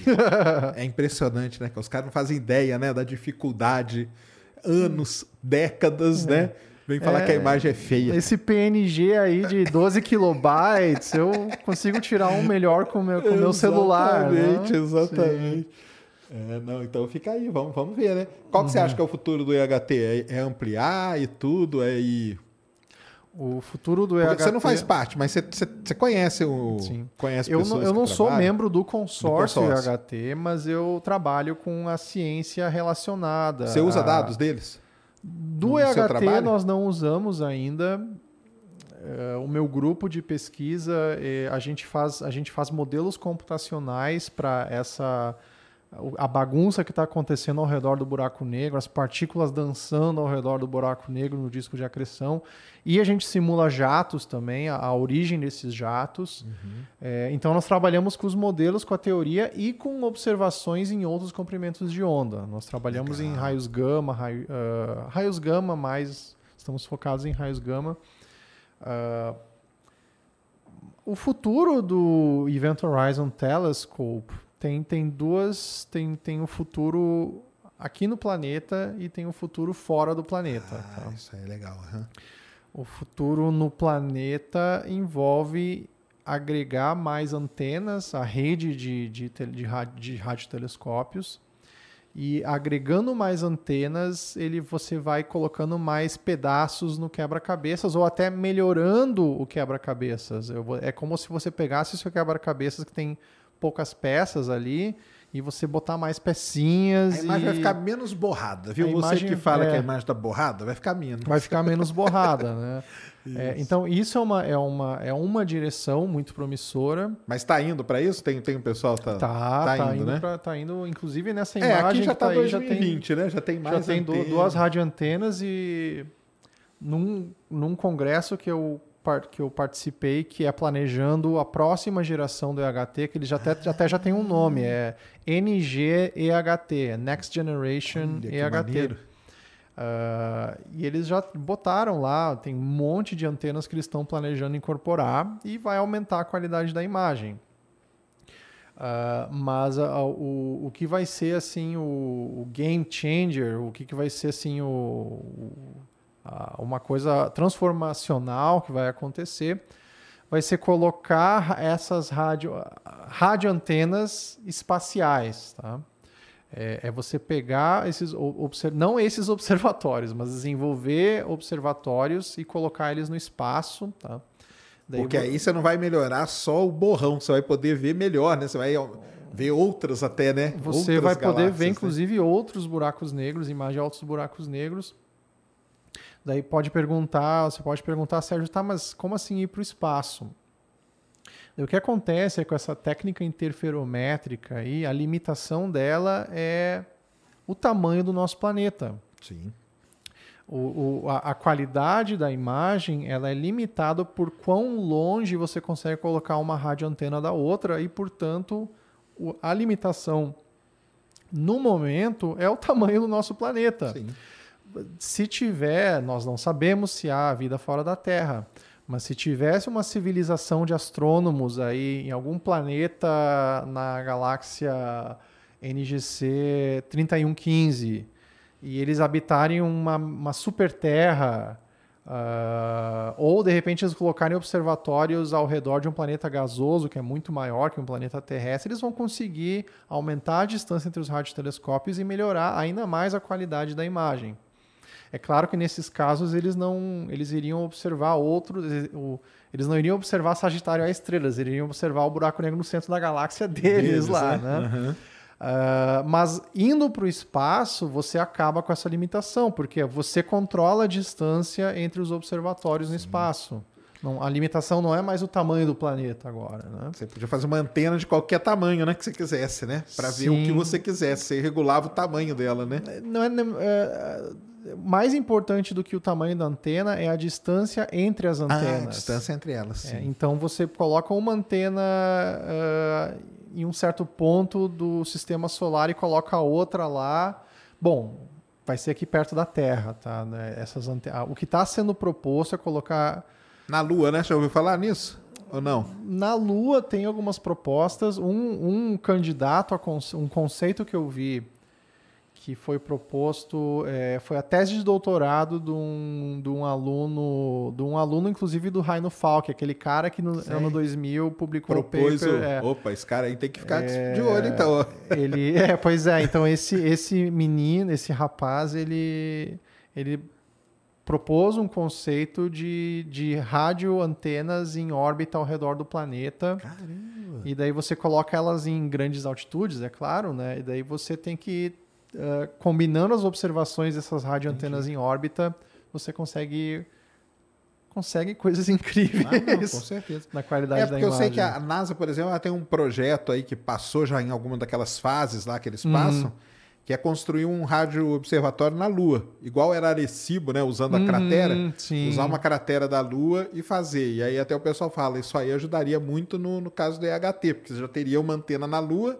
e as outras, então Uhum. já teria essa distância aí para para ajudar, mas é um negócio que tá muito, é aquela É, é, aquele negócio, né? É uma interessante, ideia é, é, que um uhum. dia, né, pode Seria, seria interessante. Pode. é. Legal, é legal demais isso, né? Nossa, Sim. o EHT é sensacional, viu? Eu acho. E tem lá, né, a história até da Bowman lá, né? Da mulher lá que fez o código e tudo, né? A Ka- Katie Bowman, Kate Bowman, sim, né? sim, que é, é, eu, eu, é curioso quando eu vi aqui, atra- aqui atrás nos enfeites que você Tem tem, a fotinha do buraco estúdio, tem a ali, cara. fotinha que Lógico, pô, imprimiu, eu sou né? apaixonado por ela. É, eu fiz um quadro grande Ai, que de- que tá lá na frente da minha sala, lá na, no IAG, na USP, eu tenho um quadro bem grande com essa Ah, eu tenho, eu tenho. Eu até falei pra eles, eu tenho o pôster da foto em casa. Eu vou trazer pra colocar com, aqui. com o PNG de 12 kilobytes impresso desse tamanho lá. É, e daí, quando eu fui na loja lá, eu fui lá na gráfica, mandei fazer o quadro e. E, e daí eu tava falando com o rapaz que tava me atendendo lá- aqui na Vila Madalena, que, bom, aqui não, tá meio longe de onde nós É. estamos, a Vila Madalena. Mas em escala astronômica é aqui. É, é, em termos astronômicos é aqui do lado, exatamente, exatamente. E o cara assim, ah, mas é, ah, essa é a foto do buraco negro, o cara na loja, ah, é a foto da menina. Aí, tá vendo? É a foto que a menina tirou, não é? Daí eu, calma lá, calma lá, calma lá. Porque o que acontece é que é que quando foi di- divulgada essa descoberta, e, bom, isso é, é, é, muita gente sabe, a, a, a Bowman, ela publicou nas redes sociais dela uma imagem super fofinha, uma coisa, é, é muito legal, uma foto dela mostrando a essência da aventura científica, que é ela, assim, empolgadíssima, tendo re- reconstruído a imagem no laptop dela e ela publicou, acho que foi no Facebook, ela botou essa foto depois que eles publicaram a descoberta. O que acontece é que a Bowman ela era uma das cientistas de uma grande equipe de pessoas trabalhando na reconstrução, na parte algorítmica de, de reconstrução da imagem.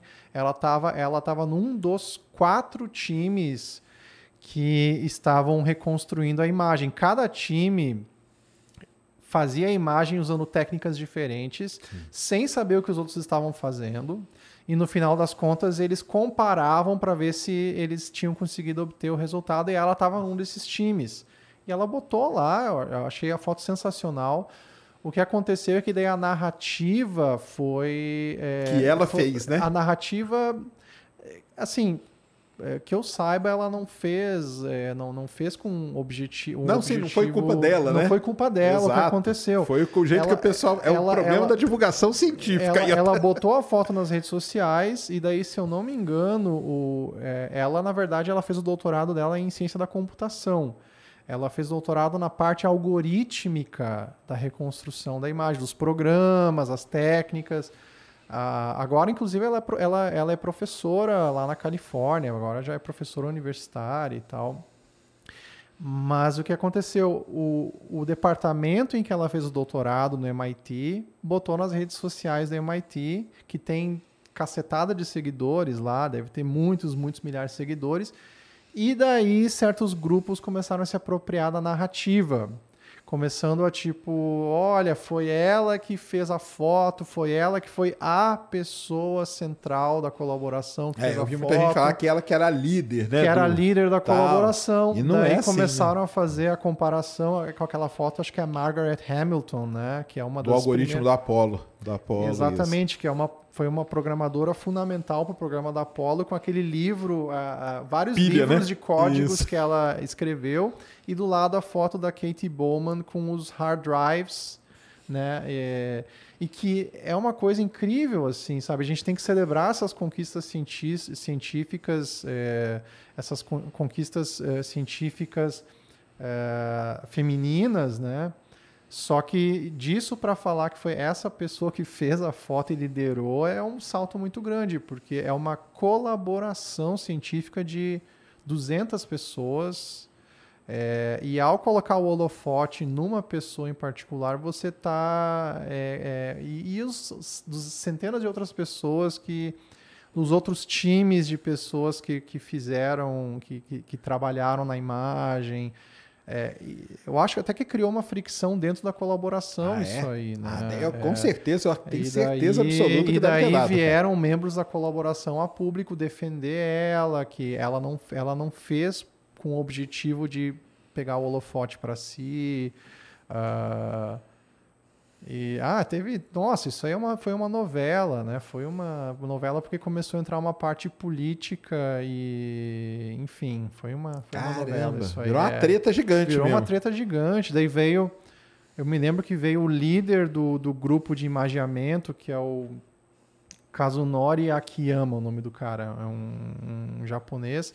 E daí o líder desses, desse, desses quatro times que estava coordenando lá a, a, a, produção da imagem, ele veio defender ela, e daí todo mundo teve que dar satisfação. deve ter sido não, bem. Imagino, eu imagino. Conhecendo aí.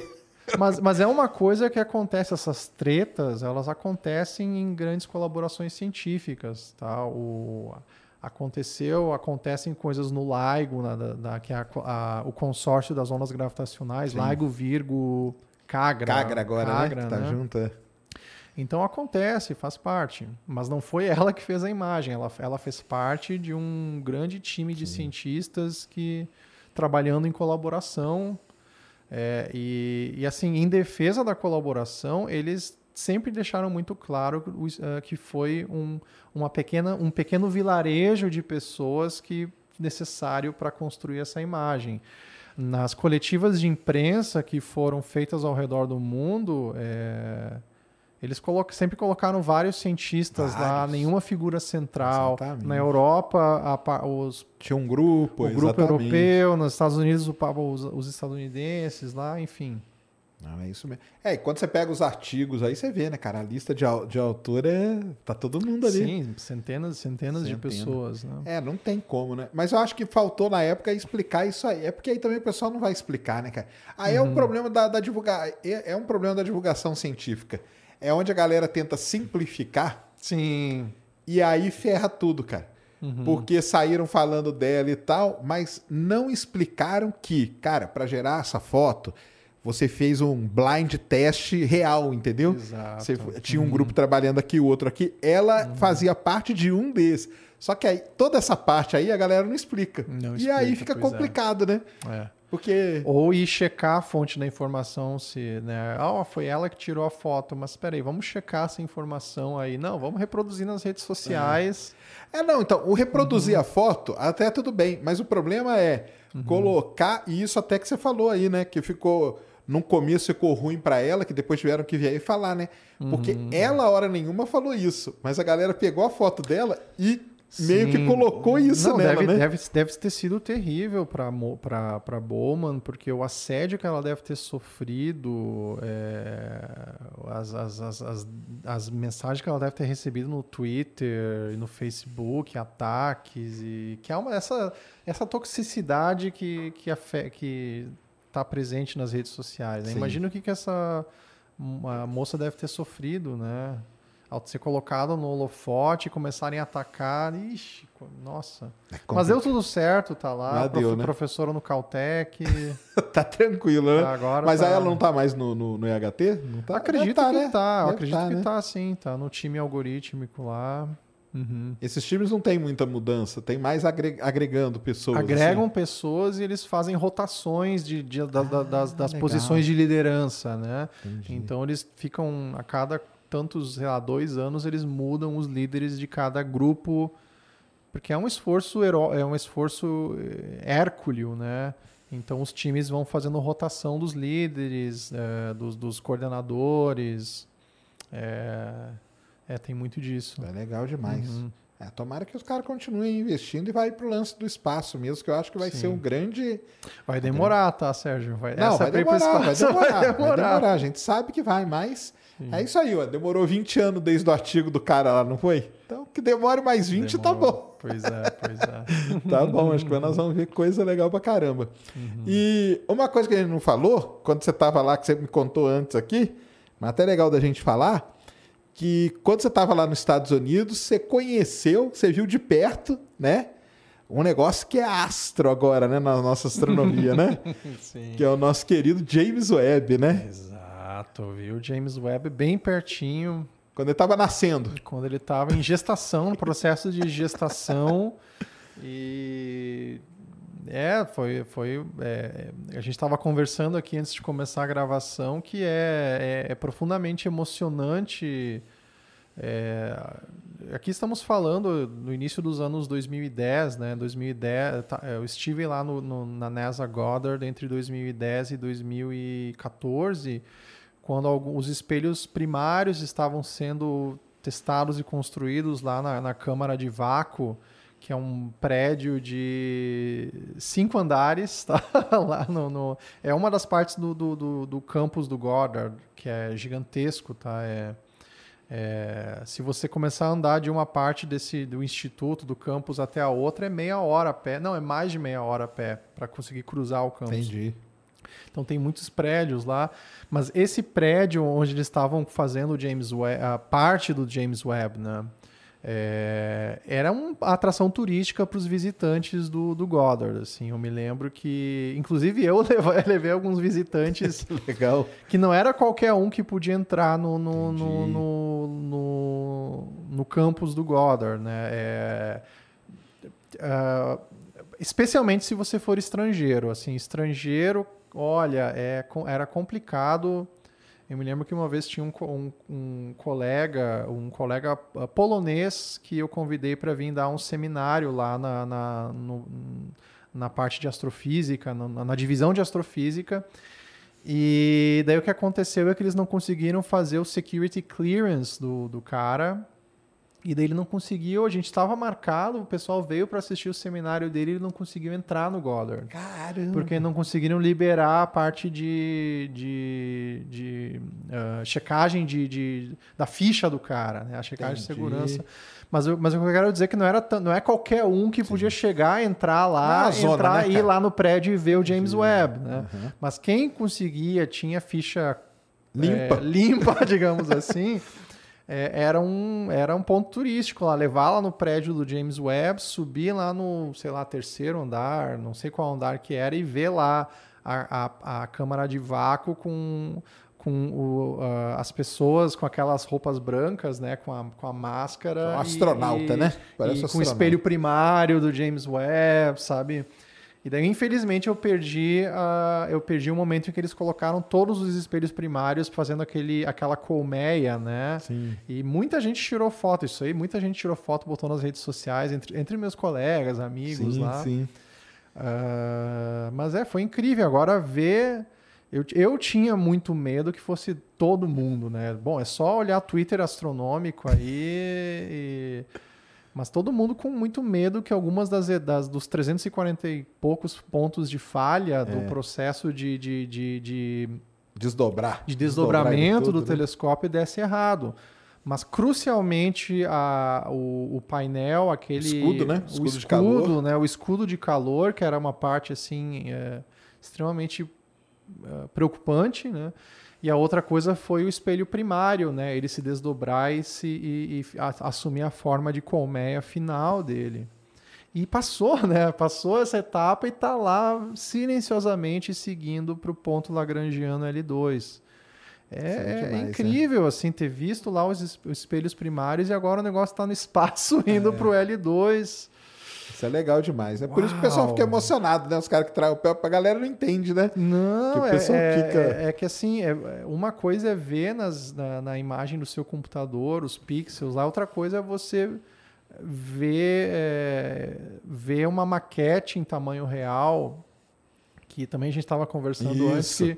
que, que é, lá pelo 2000 e 2013, 2014, eles fizeram uma maquete em tamanho real do James Webb na, na ci- na cidade de Baltimore que é onde tem um dos institutos, um dos principais institutos que vai agora gerenciar o James Webb, que é o Space, Tel- Space, Te- Telescope Science é, Institute. Space Telescope Science É, Institute. né? STSI.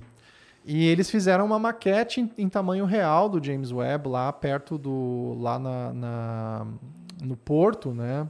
Ah, e é uma coisa incrível. Isso eu tirei uma foto na época. Né? É, é um- a escala tá de frente a frente com uma coisa dessas é dá uma, uma impressão é, é- é emocional física, uma sensação física é, que não, não consegue reproduzir interagindo no computador, nas redes sociais. Ah, com certeza. Agora você imagina esses astrônomos e engenheiras e, e trabalharam durante 15 A vida, né? É anos caras, né? para isso acontecer, fazendo lobby político, porque teve toda uma parte política aí que, a- que não aparece nas redes sociais.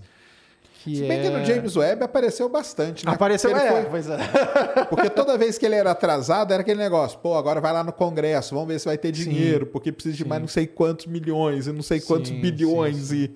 Né, o dele foi um Sim, caso... mas eu conheci muitos astrônomos bas- que, que- muito, muitos ah, felizes com o James Webb, mas também muitos astrônomos extremamente irritados com o James Webb, né? Porque esses 10 bilhões de dólares é, na, na época, né, tava, tava tendo brigas lá porque eles poderi, poderiam ter sido usados para outra, várias outras missões com outros objetivos científicos, né? Então tem toda uma parte política aí que Tem um lobby aí por trás, né? Viu? é, eu Né? acompanhei em primeira mão. É, não, isso aí é legal Inclusive demais. né, com uma, sena- uma senadora, que foi uma peça-chave, uma, uma senadora foi muito importante para a NASA aí para conseguir. Enfim, tem toda uma, uma questão política É, aí. isso sempre tem, né, cara? Porque na Sim. época do Hubble tinha a Bárbara, Bárbara Mikulski. A Bárbara Mikuski, figura nossa. A, Se não fosse ela, não tinha Hu- Hubble. Ela, ela chegava lá na NASA, no Goddard, e nossa, o pessoal fazia uma festa, assim, É, porque né? ela foi uma figura política extremamente importante no governo estadunidense para conseguir recursos para a NASA, né? Porque lá também acontecem brigas para, olha, essa grana, em vez de ir para o espaço, a gente poderia usar para. Pro exército, né? Pro exército, grana pra- pois é. Em vez de fazer um mega telescópio, vamos fazer uma bomba capaz de matar mais gente. Vamos fazer um drone mais, sensi mais sensível. Vamos fazer veículos eh, usando inteligência artificial para ir lá não sei aonde. Ah, e essas coisas, essas conversas acontecem o tempo todo lá, né? O tempo todo. E figuras como a Bárbara Mikuski foram, nossa, Bárbara Mikuski, É, não, era demais. A história dela é sensacional. sim. E, e aí uma outra coisa que o pessoal sempre pergunta pra mim Uhum. é... O James Webb vai observar buracos negros? É uma pergunta que o pessoal Uhum. faz direto. Que que como que o James Webb pode ajudar aí na sua, na sua área aí de... Ou na, na, na questão de buracos negros? Você acha que ele vai mudar algum conceito? Vocês estão com essa... Porque assim, ele tem várias... Ele vai observar lá a parte de exoplaneta, a galera Uhum. de exoplaneta tá bem animado, né? Com alguma coisa e tal. Vocês aí estão animados com alguma, com alguma coisa que ele pode ajudar muito?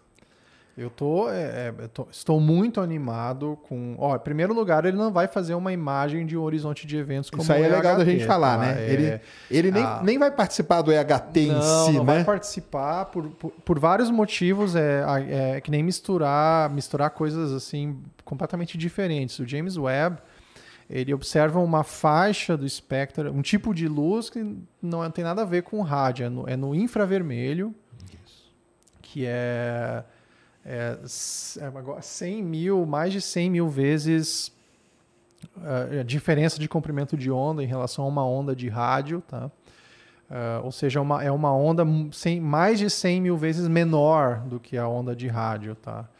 Uh, e, e, a qualidade de imagem do James Webb, é, ela é, vai ser incrível, mas ela não é, não se compara à qualidade de, ima de imagem do EHT em rádio. Tá? O, o, são é, estão em completamente patamares diferentes. Ela é muito pior a qualidade de imagem do James Webb, mas para infravermelho ela é incrível, né? Uhum. Uh, então isso primeiro primeiro ponto a se mencionar isso aí e o, então o que que nós vamos aprender sobre buracos negros com o James Webb? Bom, uh, uma pergunta em aberto importante, na, muito importante na astrofísica é tá, nós falamos no início aqui da nossa conversa, Sérgio, sobre os buracos negros supermassivos da onde que vieram esses buracos negros supermassivos? Qual que é a origem deles, meu Deus? Eu tô falando meu Deus aqui, mas eu sou ateu, tá? É, for, é força, é força, força, do hábito. força do hábito, né? Uh, mas da onde que vieram esses buracos negros supermassivos? Qual que é a origem deles? Será que eles é, vieram de uma estrela que morreu como um buraco negro e depois ele começou a engolir matéria e foi crescendo, crescendo, crescendo, crescendo? Ou veio de um monte de estrela que implodiram todas juntas? Ou foi uma gigantesca nuvem de gás, assim, gigantesca mesmo, que, que, que, que colapsou? E deu origem a, semente de um buraco negro supermassivo. Então, é essa pergunta: quais são as sementes dos buracos negros supermassivos? É uma pergunta em aberto, nós não sabemos, não, não temos a resposta para essa pergunta. E, e, então o James Webb, a ideia é que ele consiga talvez responder essa pergunta, porque ele vai observar as, a, a, a luz vinda das primeiras galáxias formadas no universo e quem sabe a luz também produzida no processo de, eh, de interação dos buracos negros, dos, das sementes de, dos buracos negros enquanto essas primeiras galáxias nasciam. Tá? É, então, quem sabe a gente vai conseguir responder essa pergunta épica: ao, qual é a origem qual dos origem? buracos negros supermassivos? Então, isso me empolga muito. Essa, essa talvez seja uma das principais contribuições do, do, do James Webb. Você acha que o que pode ser surpreendente? Se ele estiver olhando lá para o profundo, lá no comecinho, e na hora que ele vê uma galáxia, ele já vê um buraco negro dentro dela, no meio dela, isso aí já vai ser um negócio. Nossa, assim, eu, é, o, que, o que seria incrível para mim seria ele observar a emiss, observar uma galáxia, a gente chama galáxia anã, ou, ou protogaláxia, observar uma protogaláxia. Primeiro eu vou usar o astronomiqueza aqui, tá. depois eu vou traduzir, tá? observar uma protogaláxia em Redshift 20 e ver uma assinatura de um AGN nessa protogaláxia e daí depois analisar esse espectro, esses dados aí e, e, e, e desconstruir isso aí para ver como é que está acontecendo. Agora traduzindo o que, que eu acabei de falar. É, é, ver a origem de uma das primeiras de uma galáxia, das primeiras galáxias quando o universo tinha mais ou menos 100 milhões de anos, tá? Então, quando o universo tinha muito menos de 1% da idade atual dele, já tinha já tinham galáxias e, e, imagina observar um buraco, uma semente de buraco negro nessa primeira geração de galáxias do universo, sabe? Que quando ele tinha menos de 1% da sua idade, a informação que a gente vai conseguir aprender sobre isso aí Uh, vai ser incrível, sabe? Vai ser incrível. E daí eu usei um termo redshift ali, né? Tipo, redshift, tá? Uh, que é, na verdade, até o termo de por que, que ele é no infravermelho, né? Exatamente. Por, uh, o, por que, que é fantástico na astronomia ter telescópios poderosos no infravermelho, que é invisível para os nossos olhos, né? Uh, mas por que, que é fantástico? Porque ah, eu vou dar o exemplo aqui de estudos de coisas que aconteceram há muito tempo atrás. Ah, se você tiver estrelas lá no comecinho do universo, quando ele tinha 100 milhões de anos de idade, como eu falei, é menos de 1% da idade atual dele. E elas produziam um, uma- um raio ultravioleta, tá bom? O que acontece é que esse- essa luz ultravioleta ela vai viajar aqui para o planeta. E enquanto ela viaja para cá, o universo está expandindo, tá bom? Então, é- e essa palavra estranha que eu falei, redshift, que significa em inglês desvio para o vermelho, é o que, que acontece com a luz vinda das coisas que aconteceram muito no passado do universo, à medida que o universo se expande. O universo ele vai se expandindo e a- essas ondas eletromagnéticas elas vão sendo esticadas pela expansão do universo. É, é como é, tentar dar uma imagem aqui. É como você fazer um desenho numa, na superfície de um balão. Você desenhar, por exemplo, uma ondinha na superfície de um balão, inflar o balão e a sua onda vai mudar a natureza dela. A onda vai se esticar e vai mudar, vai mudar as propriedades dessa ondinha que você desenhou na superfície do O balão. pessoal fala do elástico, né? Você tenta puxar, à medida que você vai chegando com o elástico perto de você, ele tá. Exato. Você continua esticando ele, ou seja, o universo vai crescendo espaço- o- e a luz vai vindo. O próprio né? espaço vai se expandindo e vai alterando, vai distorcendo a luz, esticando essas ondas. E, e- e, por exemplo, uma, um- um- uma luz ultravioleta produzida quando o universo tinha 100 milhões de anos de idade, quando ela chega hoje em dia aqui no planeta, ela sofreu um esticamento por um fator de 20. Então, o que era luz ultravioleta perigosa para a gente torna-se uma luz infravermelho puramente devido à expansão do universo. Então, o James Webb ele vai ver essa luz infravermelha que na verdade remonta a coisas que aconteceram em galáxias lá nos, no- na- na- nos primeiros na infância do universo. tá? As primeiras galáxias, as primeiras estrelas, quem sabe os primeiros buracos negros, as sementes dos buracos negros supermassivos. Isso aí é demais, né? Um dos grandes. E ele pode ajudar até a responder que a pergunta que o pessoal brinca, né? Quem, quem veio primeiro, né? A galáxia ou o buraco negro?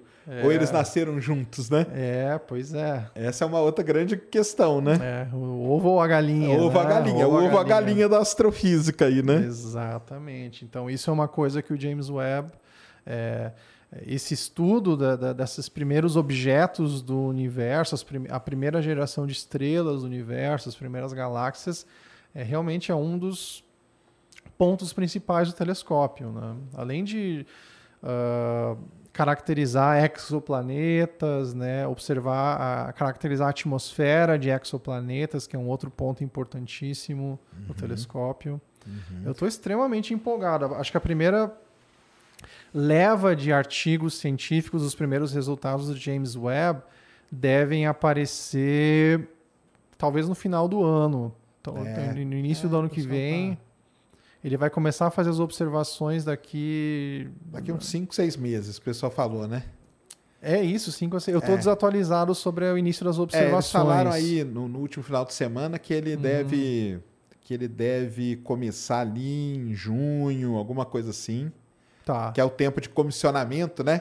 Ah, Calibrar, tá. Então é esfriar. possível que os primeiros artigos É. comecem a aparecer final final do ano. Vai ter, nossa, o que vai ter de artigo na Nature e na Science. É, vai ser uma chuva de artigo mesmo. Vai Porque um aquele primeiro, aquele ciclo 1 que eles chamam, né? Já tá Sim. pronto, né? Os projetos sim, e tudo, né? sim, sim. E eh, eu tenho que mencionar aqui que tem, tem times de astrônomos brasileiros Ah, então que, é que conseguiram ai. tempo no James Webb. Então, isso é uma coisa que muita gente pergunta. Sim. Brasileiro vai usar o James O Webb? brasileiro vai usar o James Webb, tá? E então vamos, vamos dar nomes aos bois aqui. Tem, tem dois grupos, assim, tem, são times, tem dois times. Não, eu cons- mostrei pro pessoal. Eu entrei nos projetos lá. Ah, é, tá. E mostrei quando você abre, tem um nome. tem- eles eh, entenderam que não é uma pessoa só, que são, Sim. tem 30, tem 50. E tem um cara do Japão junto com um cara do, do Brasil junto com o cara Sim, do, sim, né? sim, sim. Mas então, daí tem, ah, tem dois times liderados por brasileiros, né? Ah, por- ou por, por astrônomos brasileiros. Mas tem, que trabalham aqui, que estão trabalhando aqui, vamos dar nomes aos bois. Tem um time encabeçado por astrônomos da Universidade Federal de Santa Maria. É o time encabeçado pelo Roger, Rogemar Riffel. E, e ele trabalhando com vários estudantes lá, doutor, doutorandos. é, e o outro time que conseguiu esse preciosíssimo, ultra competitivo tempo do James Webb é o time liderado pelo Roderick Overzier, que é um astrônomo, é um holandês com um coração brasileiro, Ah, que legal. e ele trabalha no Observatório Nacional tá em colaboração com vários astrônomos, com, com ah, o, o time do Roderick tem astrônomos eh, tem- tem- do Rio, ah, de São Paulo, a- da, do IAG, USP, ah, e o time do, do Rogemar é um time gaúcho, né? É, então é muito bacana. Estou muito feliz pelo esse feito do- dos times do Rogemar e do Roderick. É, nossa, vai ser. Estou muito ansioso pelos pr- primeiros resultados científicos que eles vão obter, assim. Vocês vão chegar a usar alguma coisa de, de resultado dele, o seu grupo aí? Possivelmente sim. A- a- as questões científicas são, são extremamente pertinentes. É, ah, o time do, do Rogemar vai estudar, é, o- é, vai, vai estudar a manifestação do efeito dos buracos negros nas galáxias que hospedam eles com o James Webb. Então, certo, quem sabe? É- Ainda é cedo para dizer, mas é, mas é muito promissor, muito interessante e vai ser fantástico. Assim, eu tô muito feliz, assim. Vamos ver. Você pretende mandar algum, algum no futuro aí, alguma coisa para lá? Pra... Como que é? Não, tal- talvez, assim, não, não está nos meus planos, não, não, não está nos meus planos no futuro próximo, porque eu tendo a trabalhar com coisas de mais, é, com outros tipos de luz. A, minha, a astronomia que interessa para o meu... Quer dizer, eu me interesso por toda a astronomia, né? Mas a, a astro- a astronomia que o meu grupo, grupo põe a mão na trabalha? massa é uma astronomia que envolve uma luz, uma luz punk aí, a lu- raios gama, tá? Entendi. Então, o meu grupo, nós, traba nós, nós, nós temos trabalhado muito com astronomia de raios gama. E daí, por esse motivo, a gente não, não, não tentou mandar proposta para o James Webb. As Ok. questões científicas são diferentes do que o James Webb vai, vai, vai atacar. Ah, então vamos explicar pro pessoal, né? Que a gente falou aqui do EHT que trabalha na onda de rádio, que é um pedaço do. O pessoal entender primeiro, né? Porque deve ter gente aí que não, não conhece isso, né? Existe um negócio que é muito, talvez a principal coisa da astronomia é o espectro eletromagnético, viu, pessoal? Que é como a luz é dividida. Então você come, tem lá a parte lá das ondas mais bem curtas, né, e tal. Aí passa pela luz visível, que é isso tudo que a gente vê aqui, entra no infravermelho, que é onde o James Webb trabalha, entra nas ondas de rádio, que é onde o EHT trabalha, né? Sim. E aí vai indo E daí embora. nós chegamos nos raios gama. Raios gama. Os depois raios tem... gama Raio-X que- é depois, né? O raio-x é, é, o raio-x vem antes do raio gama. Antes do então raio você gama. vai pegando uma onda. Pensa, você pega uma ondinha representando uma onda eletromagnética, que é a luz, né? Imagina que você vai ah, contraindo a onda, É. tá? Contraindo, contraindo, contraindo. Então a distância entre as cristas da onda vai diminuindo. Então, es- ah, se- você pega uma ondinha, você vai contraindo ela, eh, você começa em rádio, você vai contraindo, contraindo, e eh, quando eu digo contrair, você tem que contra- contrair, para ir do rádio até raio-x, você tem que contrair mais de um trilhão de vezes a onda, tá? É você pegar uma onda que tem um. A gente, a gente car- caracteriza as ondas com um comprimento de onda, que é a distância entre as cristas sucessivas da onda, né?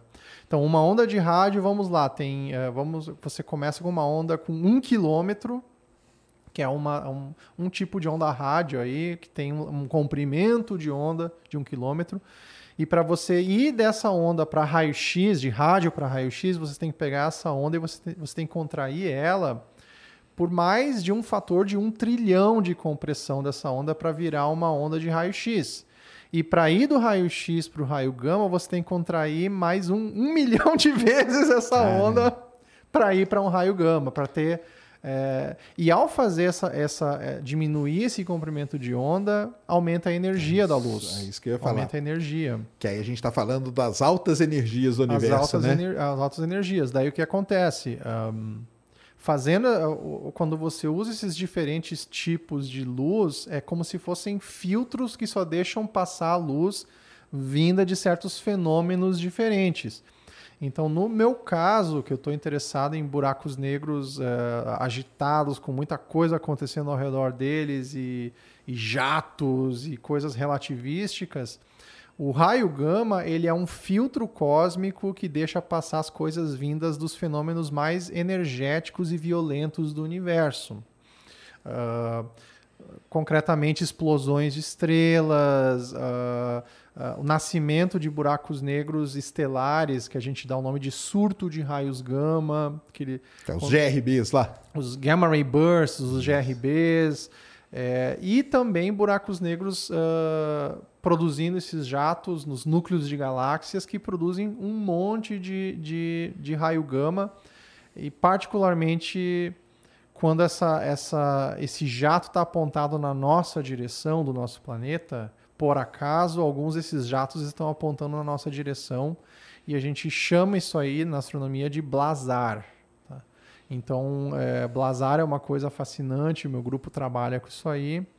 Então, é por isso que nós temos interesse eh, particular em, em raio gama, Entendi. na astronomia de, de raios gama. Legal demais. Que O- Os raios gama que dizem que criou o Hulk, É, né? isso que eu ia falar. O pessoal vai, saber, o pessoal vai saber conhecer o raio gama que criou o Hulk, né? Que o cara fez no laboratório. Exatamente. pois é, Isso pois mesmo. é.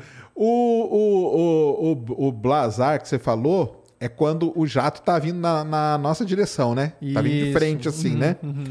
O, o, qua, o quasar tem jato também, ou não? Os quasares têm, alguns deles, uma pequena fração deles tem jatos também. E aí, como que eles estão? Meio inclinado, né? É inclinado do quasar?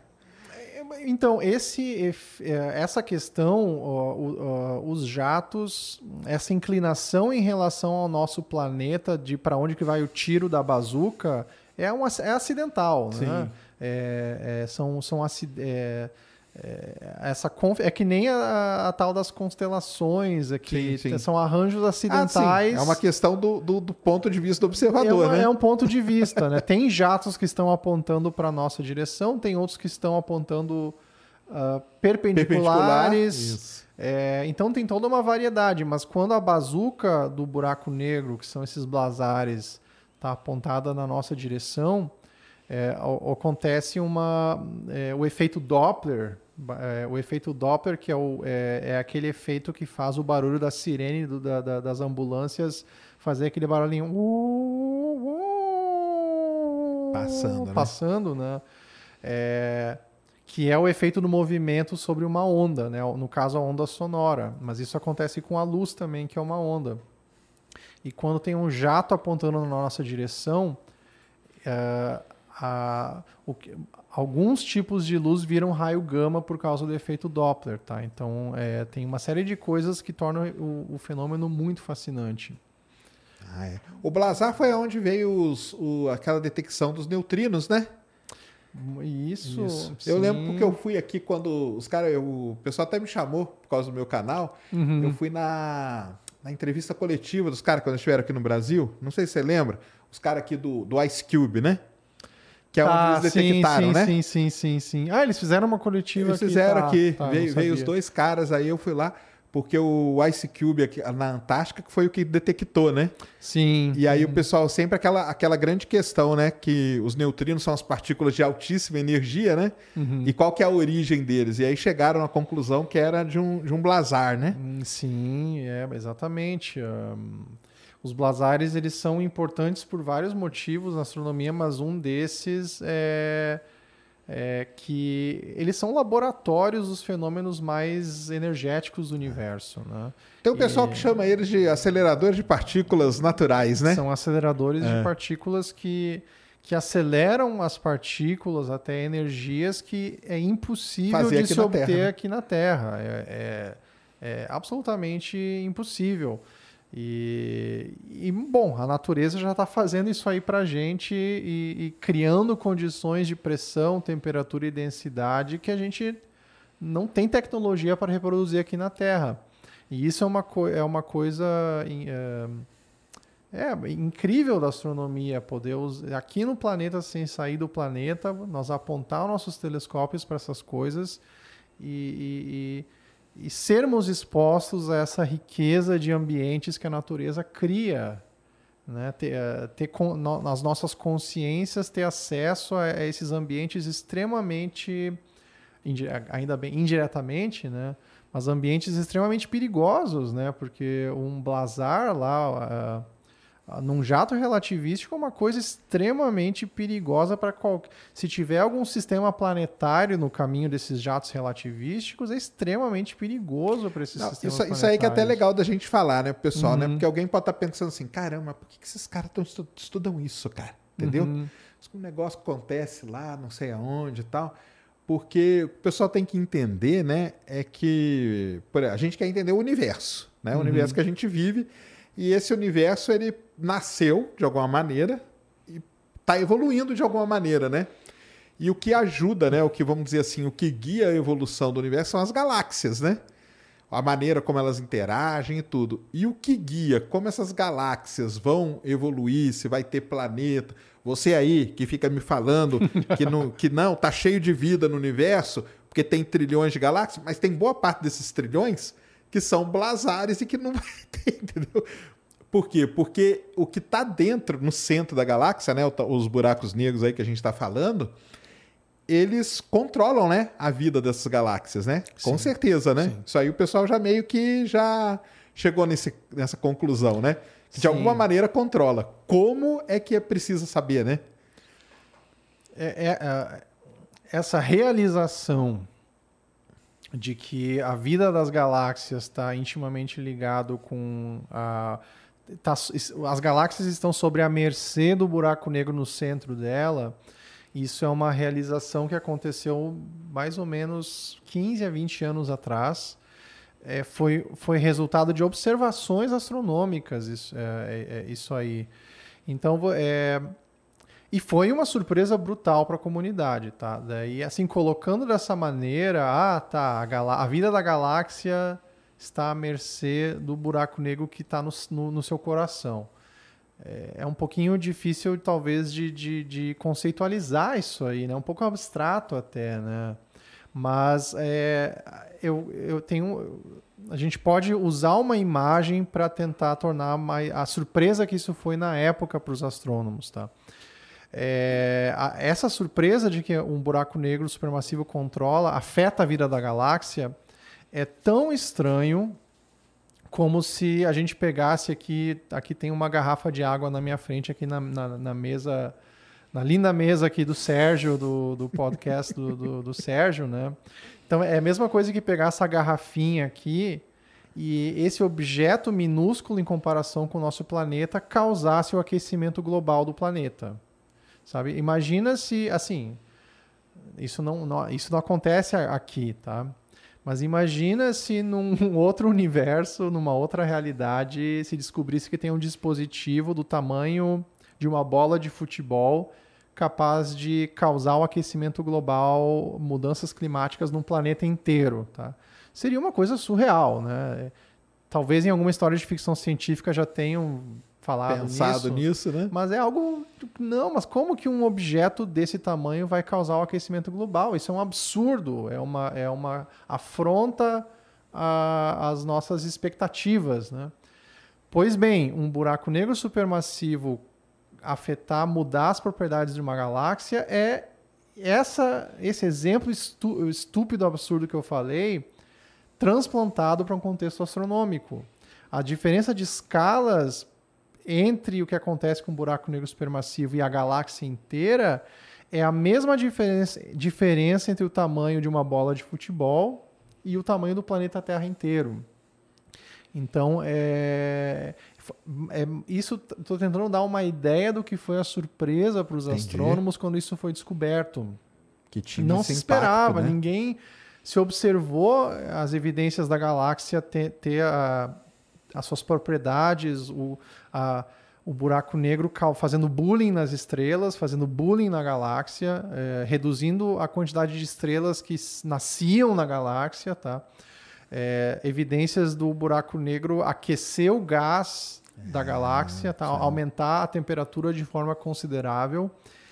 E quase ninguém tinha previsto isso. Os, teó os astrofísicos teóricos ficaram foram de volta para a lousa para rever as equações. Tipo, ninguém tinha previsto esse, esse bullying eh, galáctico dos buracos negros, Sim, tá? claro. Eh, então isso foi um, é uma das grandes ah, mudanças de paradigma na astronomia de buracos negros das últimas duas ou três décadas.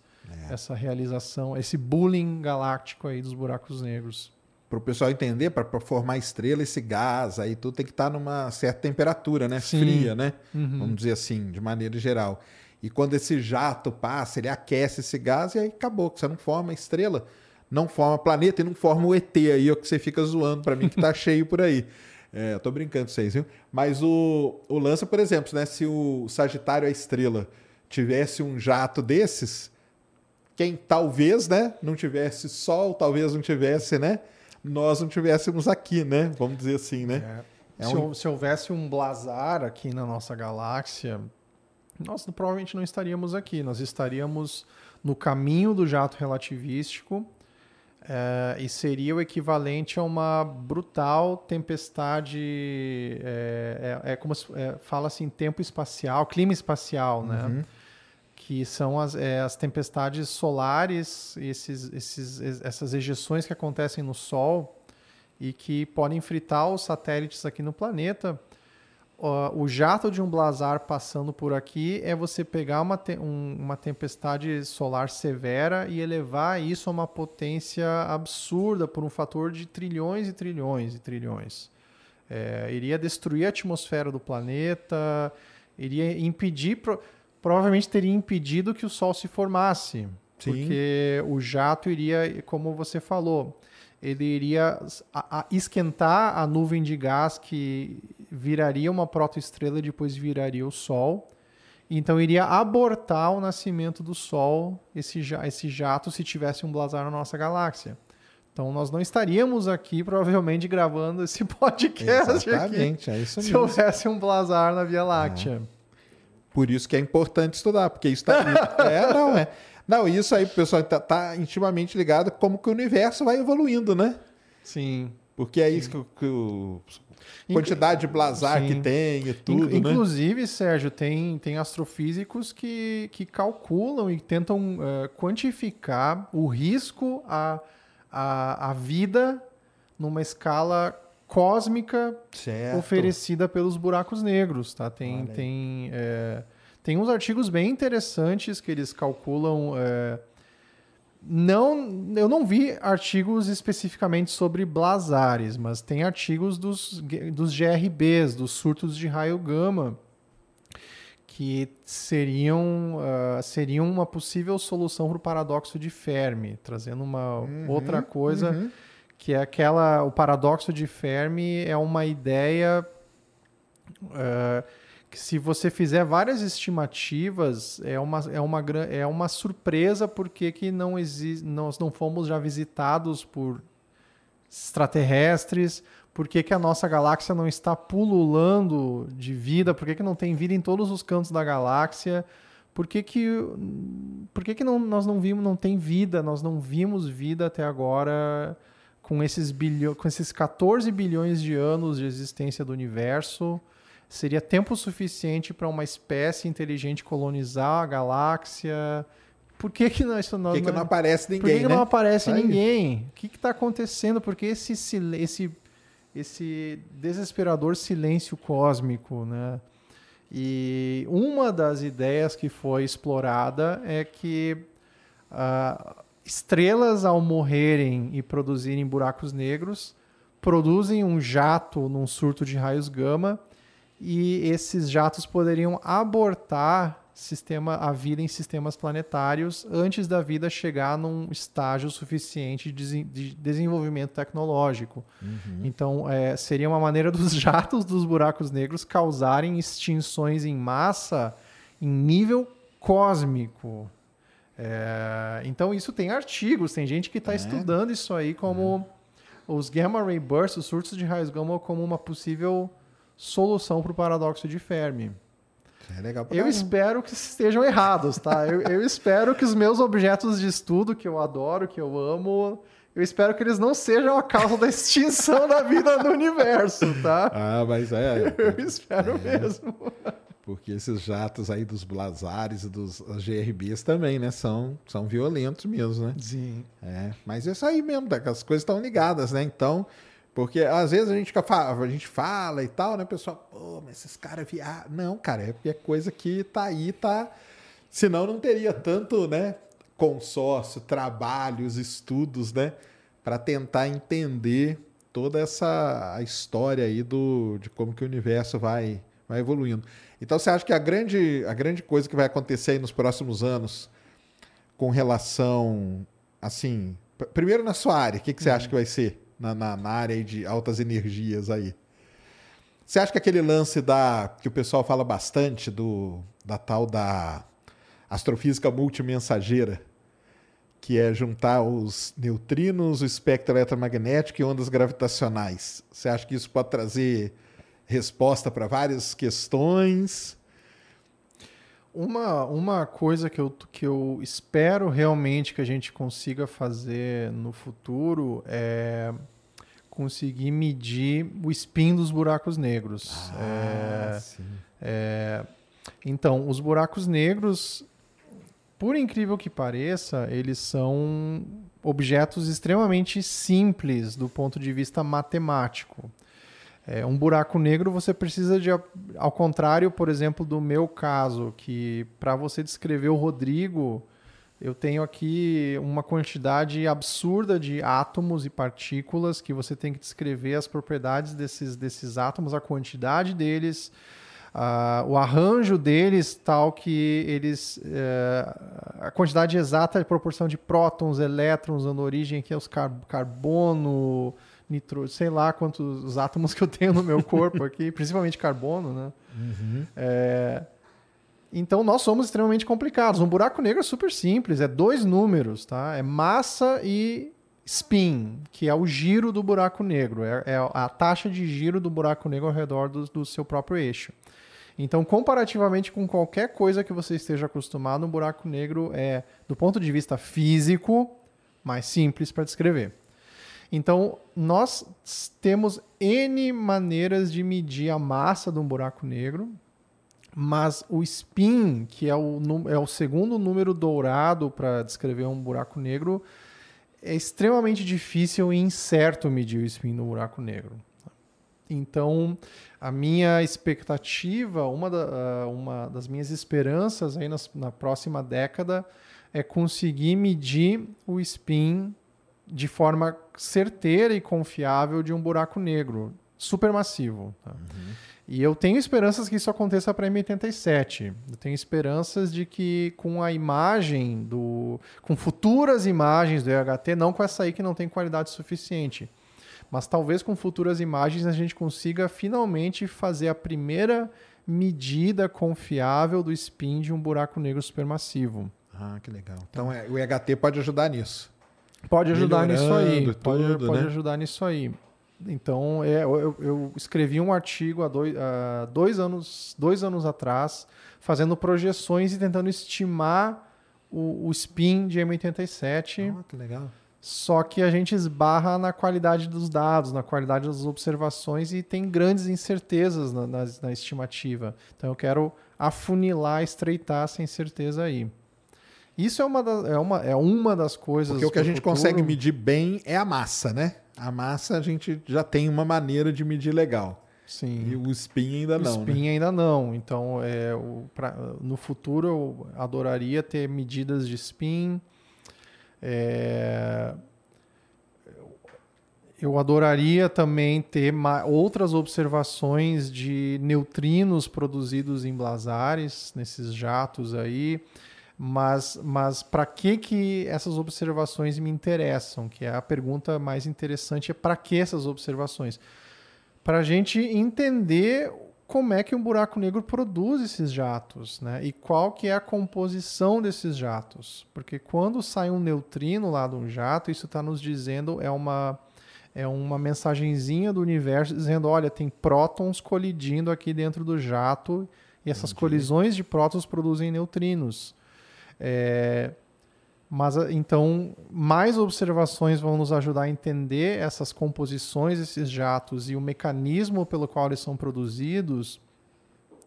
Ah, então, isso é uma outra coisa. É, isso a gente chama de astronomia de múltiplos mensageiros, como você falou. É. Né? Usar não apenas o fóton, que é a, que é a luz, mas usar outros mensageiros, observar. Eh, Quando a gente fala mensageiro, o que, que a gente está falando aqui? Né? Não é uma pessoa que está vindo com uma mensagem, com um WhatsApp aqui, olha aqui, olha o Telegram, olha. Não, não é isso aí. Né? É, O mensageiro, no, no contexto astronômico, são diferentes tipos de partículas que nós dete- podemos detectar aqui na Terra para entender o universo. Então é claro que o mensageiro mais tradicional e antigo é a luz, mas é, aí na, na última, nos últimos eh, cinco anos, se- no nos últimos dez anos, nós temos vários novos mensageiros cósmicos, né? Ah, ondas gravitacionais, neutrinos, ah, que mais? Ondas gravitacionais, neutrinos, é, basicamente isso, e raios cósmicos também, né? Raios cósmicos são, são prótons e elétrons que estão aqui metralhando o nosso planeta de todas as direções. A gente consegue detectar esses prótons e elétrons e bom, da onde que eles estão vindo com essas energias e essas velocidades absurdas. Então, essa, esse conjunto de, de, de, de observatórios profundamente diferentes nas técnicas de detecção, a gente chama de astronomia de multimensageiros. Isso aí eu acho que é. Eu acho legal demais isso. É, é incrível, né? Aqui nos quadros do seu estúdio você tem os mensageiros eh, tradicionais, Tá, é, baseados em é, o- Tem um alma aqui embaixo. tem ali o rádio e tem o óptico ali que deve Isso. ser é o VLT. É o VLT lá no Chile. Os dois estão no Chile, né? O Alma e o, É. e o VLT. Não, eu tenho que, tenho que arrumar uma do, do, do Laigo pra colocar. Tem que botar aí o Ice Cube. É o Ice Cube também. Põe a foto de um cubo de gelo. É, pronto, daí né? pronto, É, já tá. O Ice Cube é demais. E Isso que é, que é foda, né? Porque igual, tipo, ondas gravitacionais, pô, pra detectar... ho- Hoje os caras já estão mais assim, né? Uhum. Mas foram anos aí também o cara brigando pra construir o Laigo, né? Uhum. E tudo. 40 anos. 40 anos, né? A vida daqui do, do Kip Thorne lá, né? Em cima desse negócio, né? 40 anos. 40 É impressionante. anos. é. E não desistiu, né? Não desistiu e o governo não desistiu também deles, Também não, né? É, os cientistas não desistiram e o governo não parou de, de continuar investindo dinheiro mesmo após fracasso, depois de fracasso, mas também avanços muito incrementais, né? Mas o, ah, continuaram investindo, investindo, investindo, 40 anos de investimentos e nós conseguimos detectar ah, pequenas perturbações na estrutura do nosso planeta menores do que o tamanho de um núcleo atômico. É impressionante. Porque mesmo. quando passa uma onda gravitacional aqui, ela está agitando, ela está fazendo o planeta vibrar com uma amplitude menor do que o tamanho de um núcleo atômico. E, e nós conseguimos detectar essa gentil vibração que essas ondas gravitacionais causam aqui no planeta quando elas passam levemente ah, pertur- ah, distorcendo a- a- a- o palco do espaço-tempo aqui no planeta. Né? Agora estão passando as ondas gravitacionais Então aqui, pela né? gente. A gente Né? não consegue detectar elas. Co- aconteceu há um bilhão de anos atrás uma colisão de buracos negros em algum lugar, produziu essa- essas ondas e elas acabaram de passar aqui 3 bilhões de anos depois. É, e nós somos capazes de detectar isso. É incrível, né? É, é, quando nós astrofísicos nós, nós somos obrigados nós somos obrigados a abstrair a realidade para conseguir fazer avanço científico. Nós temos que de transformar a nossa intuição em números e equações para conseguir fazer progresso. Mas às vezes quando a gente para para pensar, sai da abstração e visualiza é, as consequências desses números, dessas equações, desses observatórios, é, é profundamente poético, sabe, Sérgio? Assim, Ah, é legal demais. E a gente tem que, às vezes, fazer um esforço para voltar pra, e, e visualizar a, a, a realidade daqueles números, daquelas equações e daqueles, daquelas observações astronômicas, sabe? É, tem gente que fala que entender melhor as coisas tira a beleza das coisas, né? Tem gente que fala isso aí, né? Ah, é, É, olha melhor lá, não ficar. ente- É, melhor ficar sem entender, né? é, melhor ficar sem. Tem gente que fala isso Tem, e sei. é um ponto de vista, sabe? Eu não concordo com esse ponto de vista. Eu acredito que entender melhor as coisas am- amplifica a beleza das Ah, coisas. Com certeza. Amplifica a sua apreciação sobre o seu lugar no mundo, sobre o seu, o seu lugar no universo, sabe? Tem coisa mais bonita do que isso, entender. É um. Para os cientistas, esse tipo de, de, de, de realização é, é comparável às experiências religiosas dos místicos que eles têm, né? Esse tipo de apreciação do seu lugar no universo, da capacidade da nossa mente de conseguir conceber esses fenômenos e ir além dessa, dessa, dessa apreciação superficial, mas ir ao âmago das coisas, né? Acho que no fundo, no fundo, é isso que me levou a fazer ciência e fazer a, a- a- e seguir a astrofísica, sabe? Legal demais. Perseguir essa apreciação. Sensacional, é isso mesmo. Tem pergunta aí, Mulano? Opa, põe na tela. Vamos lá. Brunão Souza. Brunão Souza está aí todo dia com a gente. Salve Serjão e Mulan. Prazer, Rodrigo. Como nós conseguimos estudar e saber como é um AGN, núcleo ativo de galáxia? Então, como é um AGN seria com o Hubble? Talvez estudar com o Hubble, né? Os jatos emitidos do disco de acreção são visíveis, mas o buraco negro ainda não? Realmente estou confuso. Estúdio novo tá fora. Valeu, valeu, Bruno. Mas, é, cara, é o que a gente mostrou daí em 87, né? O Hubble ajudou, né, a, a mapear isso, né? Como que o Hubble pode... Porque isso eu entendo o que ele está falando. Como que... A, a pergunta dele é a seguinte. Buraco negro não é um negócio que não sai a luz nenhuma? Então, como que a gente estuda, né, o, o- um AGN emitindo um jato daquele? Ué, mas o buraco negro não sai, mas como que sai? Isso, isso dá, uma, dá um tilt na cabeça da galera, Um entendeu? tilt na cabeça. Ô, Brunão, é boa, boa pergunta, viu? Faz, faz sentido, dá um, dá um nó no cérebro do cara. É, e isso é uma coisa interessante que um fenômeno, um buraco negro, por definição, ele é invisível, né? Ele não emite luz.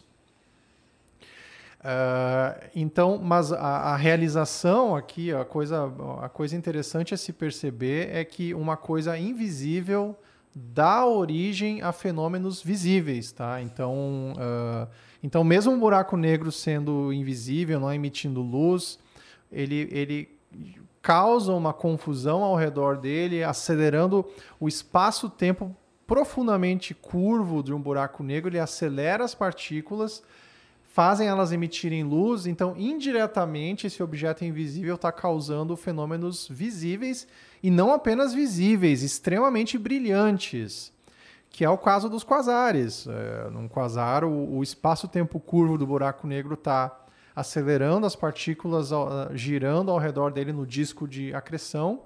E é por causa desse espaço curvo que o disco começa a brilhar. Ele é acelerado, começa a ter é, básica fricção, começa a ter o, o gás começa a se arrastar, se arrastar bater É, gira nele muito mesmo rápido, aquece muito, né? aquece Aquecendo muito, gera e energia, fica né? brilhante e é esse brilho do, do disco de acreção que a gente vê com os nossos telescópios E outra coisa, talvez o pessoal Uhum. não entenda, é o seguinte, porque muita gente tem aquela visão que o buraco negro é um sugadouro do universo, né?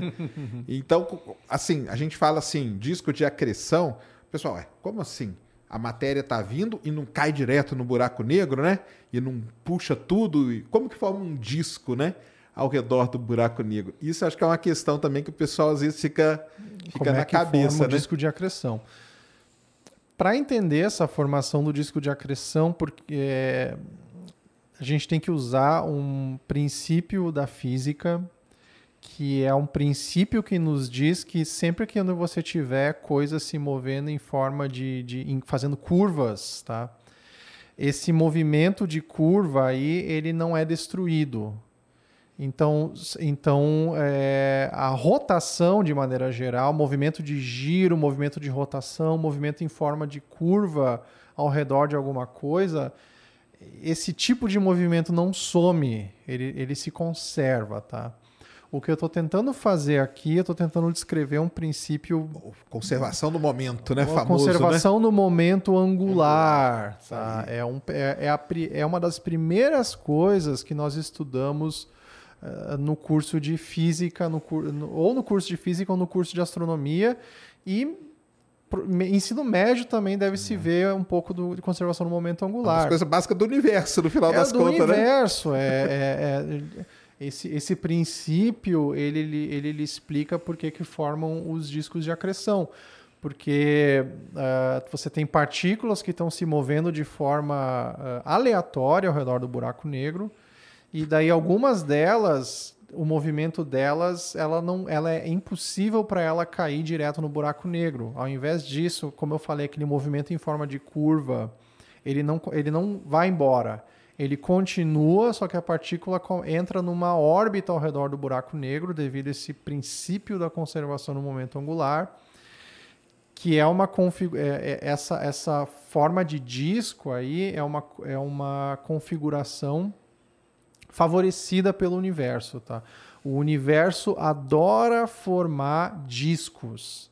É uma consequência genérica quando você tem partículas que estão se movendo na direção de um centro, tá? Que você forma discos, tá?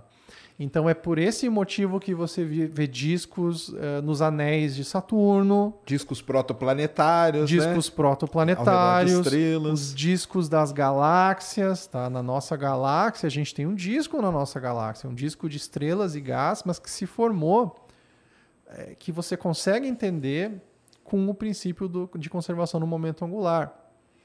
Então, novamente, para mim, isso é beleza, isso é, é, é uma maneira poética, é, é- é quase poesia, é sublime isso. Você pegar uma, uma, uma regrinha, uma, uma coisinha que você escreve com cinco caracteres, que é a, é a lei de conservação do momento angular.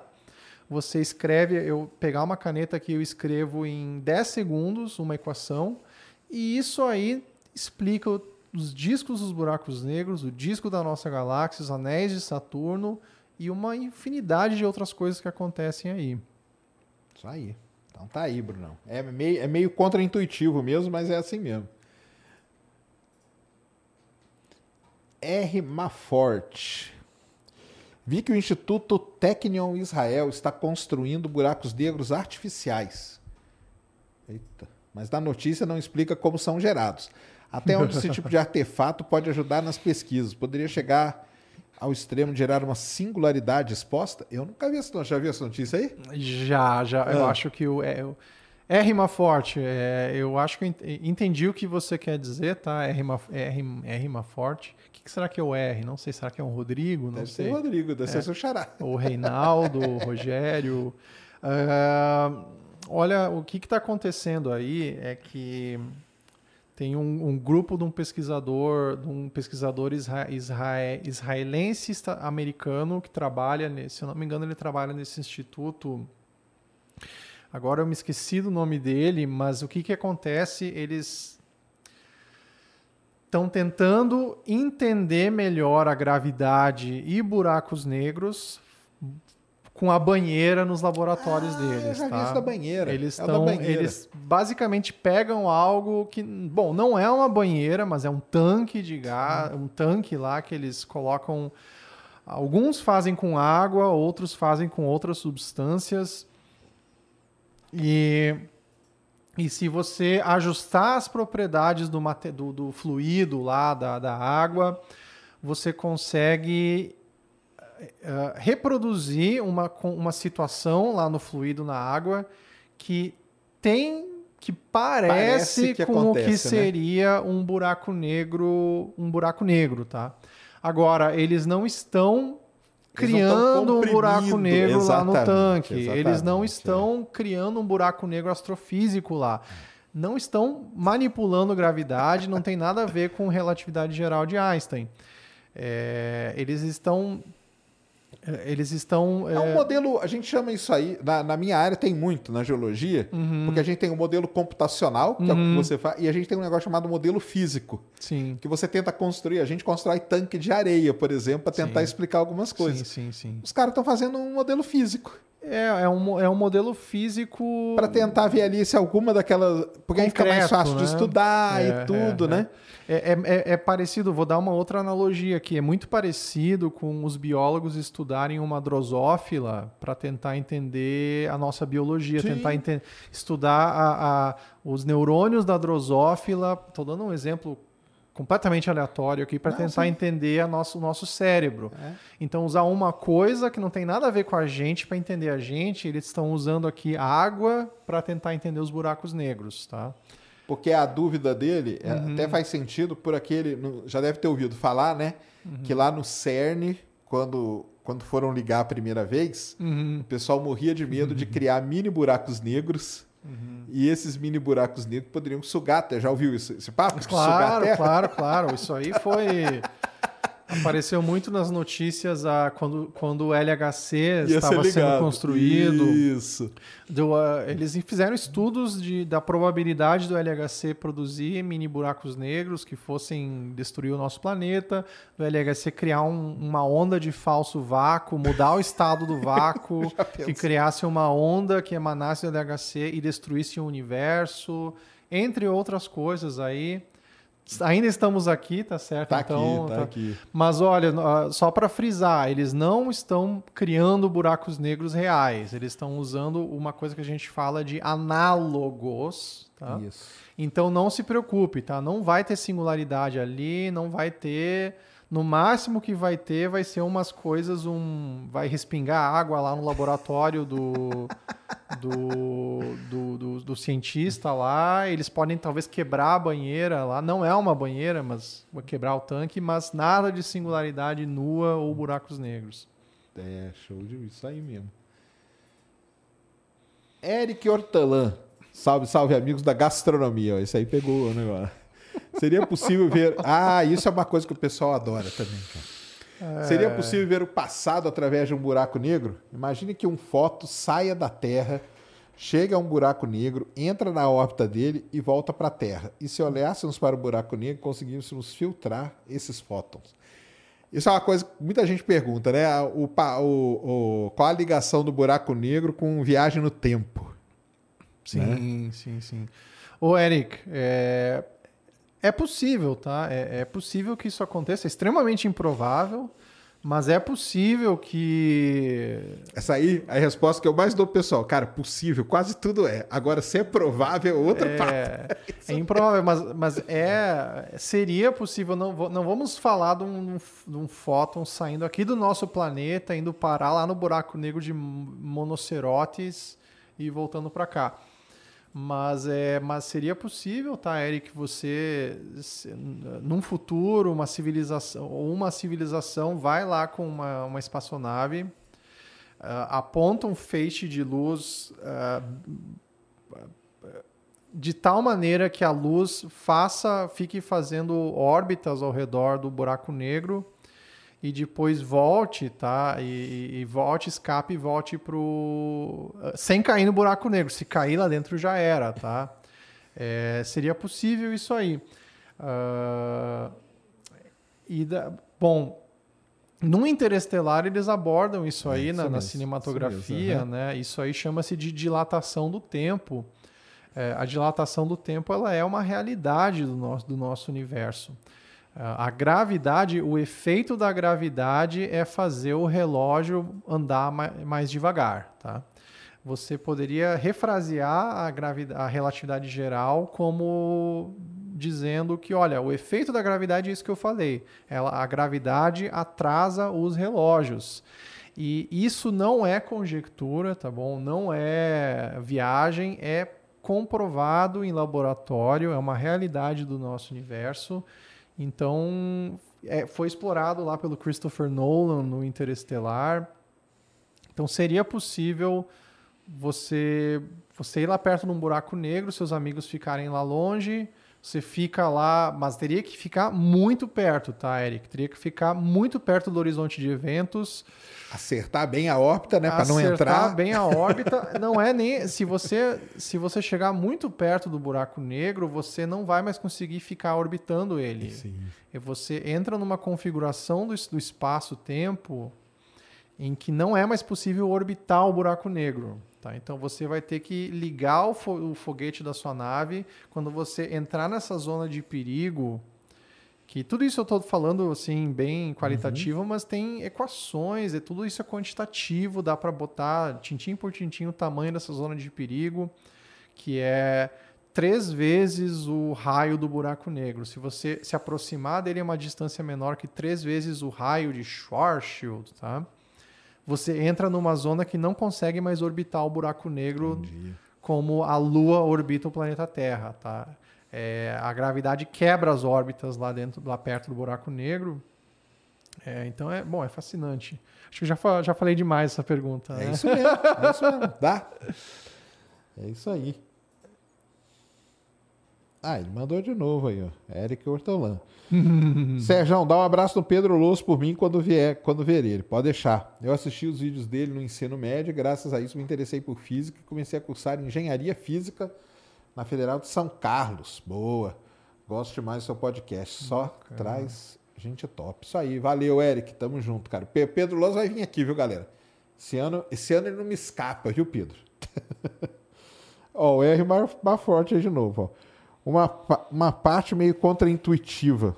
Se a massa que é assimilada pelo buraco negro é condensada em um ponto de densidade infinita, porque ao mesmo tempo faz o horizonte de eventos dele aumentar. Nossa, peraí, vamos, vamos lá, vamos lá. Ele tá falando que chega a massa lá e vai Ah, cai na singularidade, né? E, Sim, e por sim, que, que o sim. horizonte de eventos dele aumenta? Sim. Bom,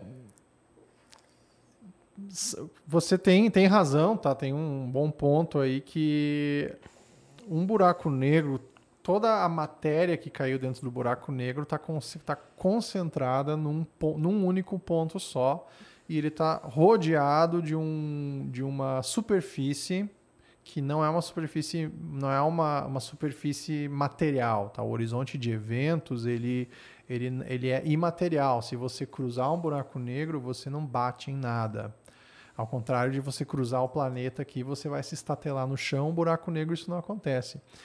Mas é uma propriedade, é rima forte, é uma propriedade da, gravi, da relatividade geral, essa, essa de que, ah, que você é o, você os horizontes de eventos são uma consequência da- das, das equações da relatividade geral e as equações nos ensinam que quanto maior a massa, se você dobrar a massa do buraco negro, a- o, o horizonte de eventos dobra de tamanho. Tá?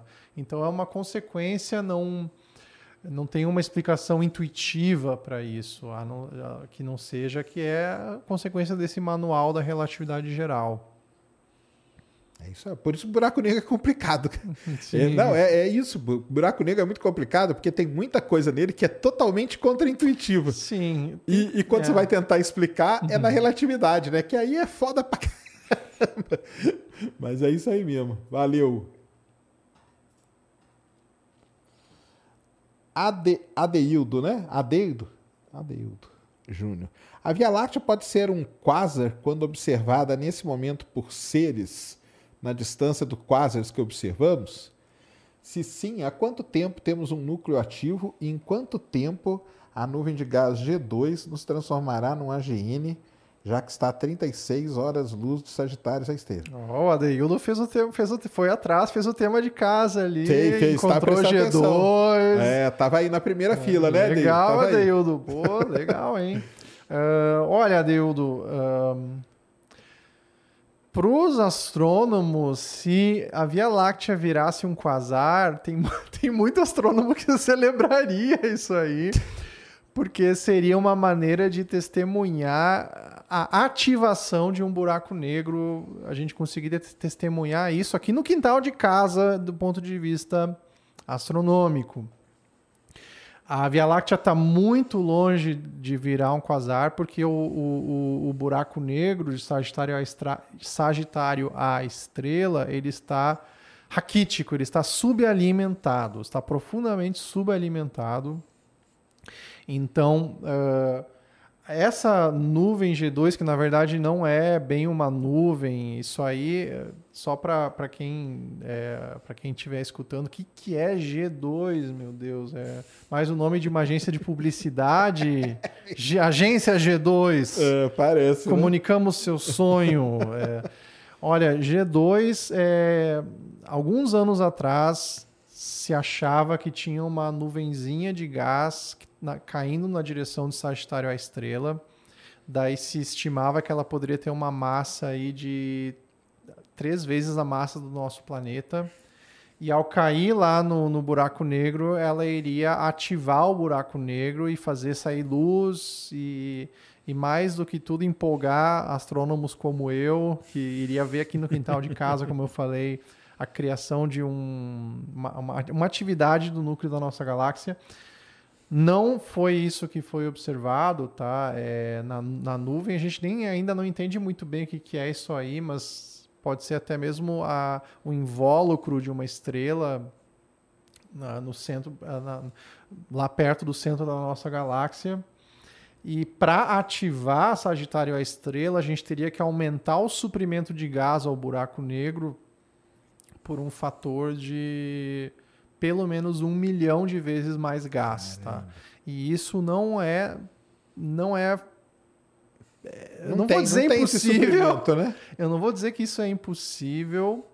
Talvez, talvez, provavelmente quando para aumentar essa quantidade de material caindo no buraco negro, talvez daqui daqui quando a, a, a Andrômeda colidir com a nossa galáxia, daqui a hum, acho que algumas centenas de milhões de anos que isso vai acontecer, não me lembro agora da escala de tempo. 5 bi que o pessoal fala, 5 né? bilhões, tá. Nossa, errei feio, então. Aqui. É, quando isso acontecer, uma consequência disso é que a dinâmica da- dessa interação vai, vai jogar um monte de gás na direção dos, desses buracos negros. Esses buracos negros vão, vão even- eventualmente colidir e Sagitário a estrela vai virar uma outra coisa muito mais massiva, tá? E daí, nesse caso, quando isso acontecer, provavelmente vai gerar um quasar nesse processo, tá? Quando as galáxias fundirem, os buracos negros fundirem e vai ter um monte de gás que vai cair lá dentro e formar um disco de acreção super brilhante. Mas antes de quanto? Três? É, uns- uns 5 o pessoal fala aí. 5 bilhões de anos, ó, esque- é difícil a, galá- a Via Láctea virar um quasar, viu? É isso mesmo, né? né? Você precisa ter suprimento, né? E Uhum. atualmente não tem, né? Precisa ter uma, uma grande colisão, fusão, assim, para aumentar a quantidade, né? Exato. E aí jogar lá. Uhum. Uma boa pergunta aí. Anderson Dino. Salve, povo. Interestelar, o astronauta que ficou na nave não observaria os planetas fazendo translações em altas velocidades ao redor do Gargantua para justificar a dilatação temporal? E sendo as translações rápidas, explicaria os planetas orbitando Gargantua sem cair nele? O astronauta daquele primeiro, né? Aquele astronauta fica na nave, aí o pessoal pega a nave e desce lá no planeta de Miller, né? Por exemplo, né? Aí ele tá perguntando se não via o planeta girando loucamente ao redor do, do, do Gargantua. Acho que não, porque ele tá naquele ponto ali, né? Naqueles pontos de, de a, a órbita lá, não tem? Tem várias coisas aí na, na, na, na pergunta do, do Anderson. Ahn, bom, se eu entendi direito, não entendi- acho que não entendi muito bem. Eu vou, eu vou interpretar a pergunta dele. é, é, a, a dilatação temporal no interestelar, ela é um efeito da gravidade, da proximidade dos astronautas em relação ao buraco negro Gargantua, tá? Então, na trama, o que acontece é que o planeta, aquele planeta das ondas gigantescas lá, o planeta de Miller, é isso? É, o primeiro é. Na premissa do filme, esse planeta está muito próximo do horizonte, estaria muito próximo do horizonte de eventos, e então o tempo no planeta passa mais devagar do que para o astronauta que ficou lá longe. Tá? Mas isso é um efeito da proximidade do, do buraco negro, tá? Não é o movimento do planeta nem nada, na- nada mais. É aquela história. A, a gravidade ela afeta o fluxo do tempo. tá? Ahn, agora, sobre. Bom. é, sim, é possível. É, em princípio, possível planetas orbitarem um buraco negro. Tá? Agora, assim, entrando um pouquinho mais de detalhes aqui. é, o que eles mostram lá no filme Interestelar, o que o, que o Christopher Nolan fez na cinematografia, não tem nada a ver com as contas que o astrofísico contratado pelo filme, Kip Thorne, passou para o Christopher Nolan. Se você fizer os cálculos para conseguir fazer uma hora no planeta de Miller se transformar em 20 e poucos anos para quem ficou longe do buraco negro, você teria que estar quase tocando o horizonte de eventos de um buraco negro de Care. tá? Você, é, na prática, o que aconteceria é que o planeta, ah, metade dele seria absorvida pelo buraco negro. Não seria possível nem sustentar uma órbita tão próxima do, do buraco negro, tá? Então, seria possível, em princípio, alguém ficar sofrer essa dilatação temporal extrema que o filme mostra, mas na prática não. E no filme lá, muito menos. No filme, pelo que você consegue ver, eles estão muito longe lá do disco de acreção do Gargantua no filme do Planeta de Miller. Então é, é- não é, é auto inconsistente o que está acontecendo lá. Nós até falamos ontem, o Caio Gomes veio aqui, Uhum. que a gente já falou bastante do, do Interes- Interestelar. É, tem uma coisa muito legal que a gente até falou ontem, né? Que o, que o Garganto ele foi feito toda a simulação dele, né? E, e antes da foto era melhor representação, né? Sim. Só que no artigo mesmo é levado em consideração, por exemplo, o efeito Doppler, essa coisa sim, toda. Sim, sim, sim. Aí quando o Christopher Nolan viu, ele falou, cara, legal, mas no filme não vai ficar legal. Então ele tirou essa As uma das- plateias não iriam entender o que estava É, acontecendo. Então aí né? para ficar, mas o artigo que foi escrito pela equipe que fez a simulação ali, no artigo leva em consideração tudo, né? Então assim é uma Leva coisa bem conta tudo. interessante. Mas a- é, eu discordo de que a melhor representação de um buraco negro até aquele momento foi feita no filme Ah, é? Interestelar. não. Olha. A, a- a melhor representação e, em termos de ser fidedigna de um disco de acreção e, da- e do efeito do buraco negro no, no disco de acreção foi feita na década de 70 Aí, ó. é, por um astrofísico francês chamado é, Jean-Pierre Ah, Luminet. aquele, aquela tá? do Jean-Pierre. né? É, esse cara fez o primeiro cálculo é, do efeito da curvatura do espaço-tempo no brilho de disco de acreção. É, e daí o que, que ele fez? Ele, na época, os computadores eram. Eu conversei com o Jean, o Jean, ele me legal. contando essa história aí, lá no escritório dele, daí ele tem impresso. Ele, Aquela imagem famosa. ele fez os Coloca aí, Mulambo, aí no, no Ele- negócio, o- assim, o- Jean, Jean-Pierre Black Hole. Que aí vai aparecer. É, Jean- Jean-Pierre Luminet e então o Jean-Pierre ele desenhou, ele fez os cálculos do efeito da curvatura do espaço-tempo. É, essa isso aí, exato, é isso Coloca aí. isso aí. É isso aí.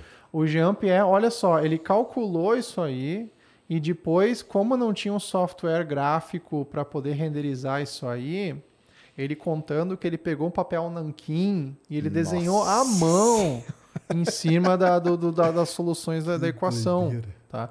Então, Isso aí é muito, assim, é tão é tão assim bonito que nem a renderização do Interestelar? Não é, claro que não é, né? Você consegue ver os pontinhos que ele desenhou no papel nanquim ali, a, a, você consegue identificar os pontinhos do pincel do, do Jean-Pierre. Mas é, você pensa, década, 1979, cara. 79, tá? É, e o cara, ó, ali aparece o efeito Doppler, aparece o efeito da curvatura do espaço-tempo, aparece as lente, a lente gravitacional. Para o mim, efeito isso Doppler, o pessoal entender, é um lado tá brilhante, né? E o outro tá Branco, apagado. E o outro tá apagado, Uhum. né? Isso, isso aí. Para mim, isso é, mu- foi muito superior do que o Interestelar, não em termos estéticos, deixando claro. Não precisou de um, um, um cluster, um supercomputador para fazer. E foi é, muito mais fidedigno do que eles fizeram no estúdio lá do, do Christopher Nolan. Aí, ó. Tá vendo? Então, eu te- até eu vou parar de falar isso aí, porque eu falo, eu vou parar também. é, Aprendendo, viu, galera? Tá vendo só? Uhum. Então, ontem nós falamos isso, tá aí, ó, do Jean-Pierre Lu- Luminet, né? Que fala, né? Isso. Jean-Pierre Luminet é famoso pra caramba. Esse cara tem um livro muito legal, né? De buraco negro, não tem? Não é ele que tem? O Jean-Pierre é uma figura sensacional. Ele, ele, ele é poeta, ele é escritor, ele é poeta, ele. Então, ele tem vários livros, vários livros de. de, de, de- tanto de astrofísica, eh, de divulgação científica, de poesia. Só que esses livros eles estão em francês. Sim. Então, para quem eu gostaria de ler francês para poder entender, eh, poder en- entender o que, que ele escreveu, né? E além disso, ele teve uma carreira científica prolífica, né? Ele não somente construiu a primeira imagem de um buraco negro eh, 30, 40 anos antes do, do Interestelar, como ele fe- tem um trabalho super bacana de topolo tentando medir a topologia do universo. Caramba, É, é muito bacana. O Jean-Pierre é sensacional. Sensacional. Uhum. Muito legal. Isso aí. Deu aí, Mulambo? Galera, gostou aí? é? Show de bola. Rodrigo, cara, deixa aí suas redes sociais, onde que te encontram. Então, pessoal, vocês podem me encontrar aí no Twitter, é, é arroba Nemen. Com no- dois M, né? Com dois M's, é um, é um palíndromo, né? Se você trocar a ordem, é a mesma coisa, N-E-M-M-E-N. No Instagram, é, se eu não me engano, é Rodrigo Nemen. Isso aí. E era isso. Isso aí, né? Ah, e quem quiser ter mais informações sobre a pesquisa do meu grupo de pesquisa, entrem, em- entrem lá no site blackholegroup.org. Então é black hole, que nem black hole, daí group, G-R-O-U-P.org. E para o meu trabalho, os meus em trabalhos científicos, cursos que eu dou, enfim, uma página mais acadêmica, vocês podem entrar em rodrigonemen.com. Legal demais. Só uma história, cara. Quando eu entrei na USP, eu entrei na USP em 93, né? Tava começando o negócio de internet, né? E eu, eu adoro buraco negro há muitos anos. Sempre li sobre buraco negro, acho legal pra caramba. É um negócio. É fascinante, né? Porque é tanta coisa que sai.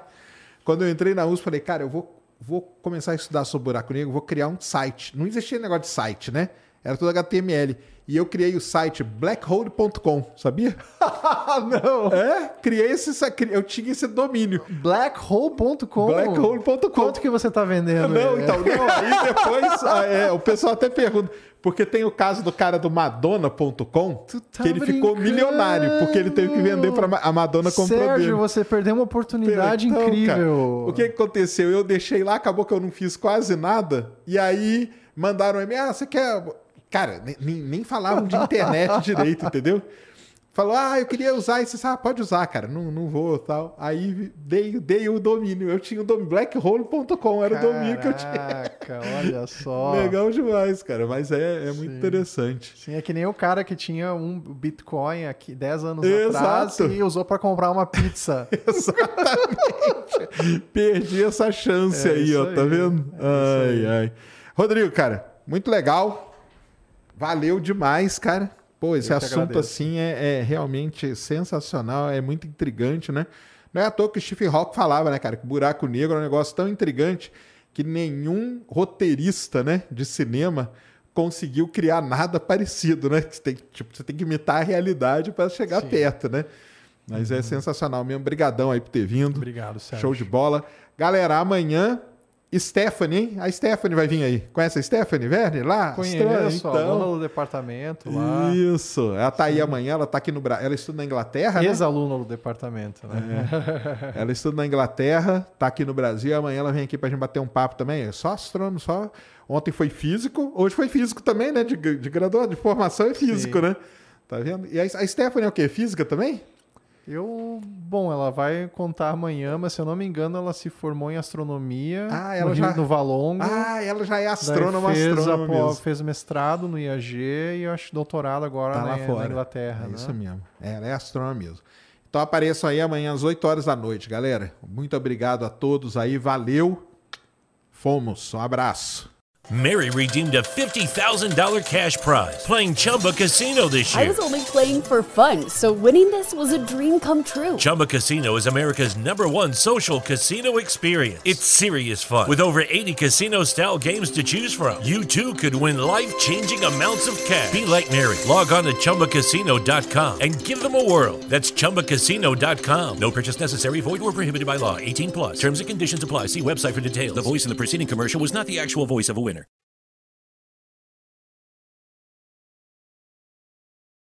Lucky Land Casino asking people what's the weirdest place you've gotten lucky? Lucky? In line at the deli, I guess? Haha, in my dentist's office.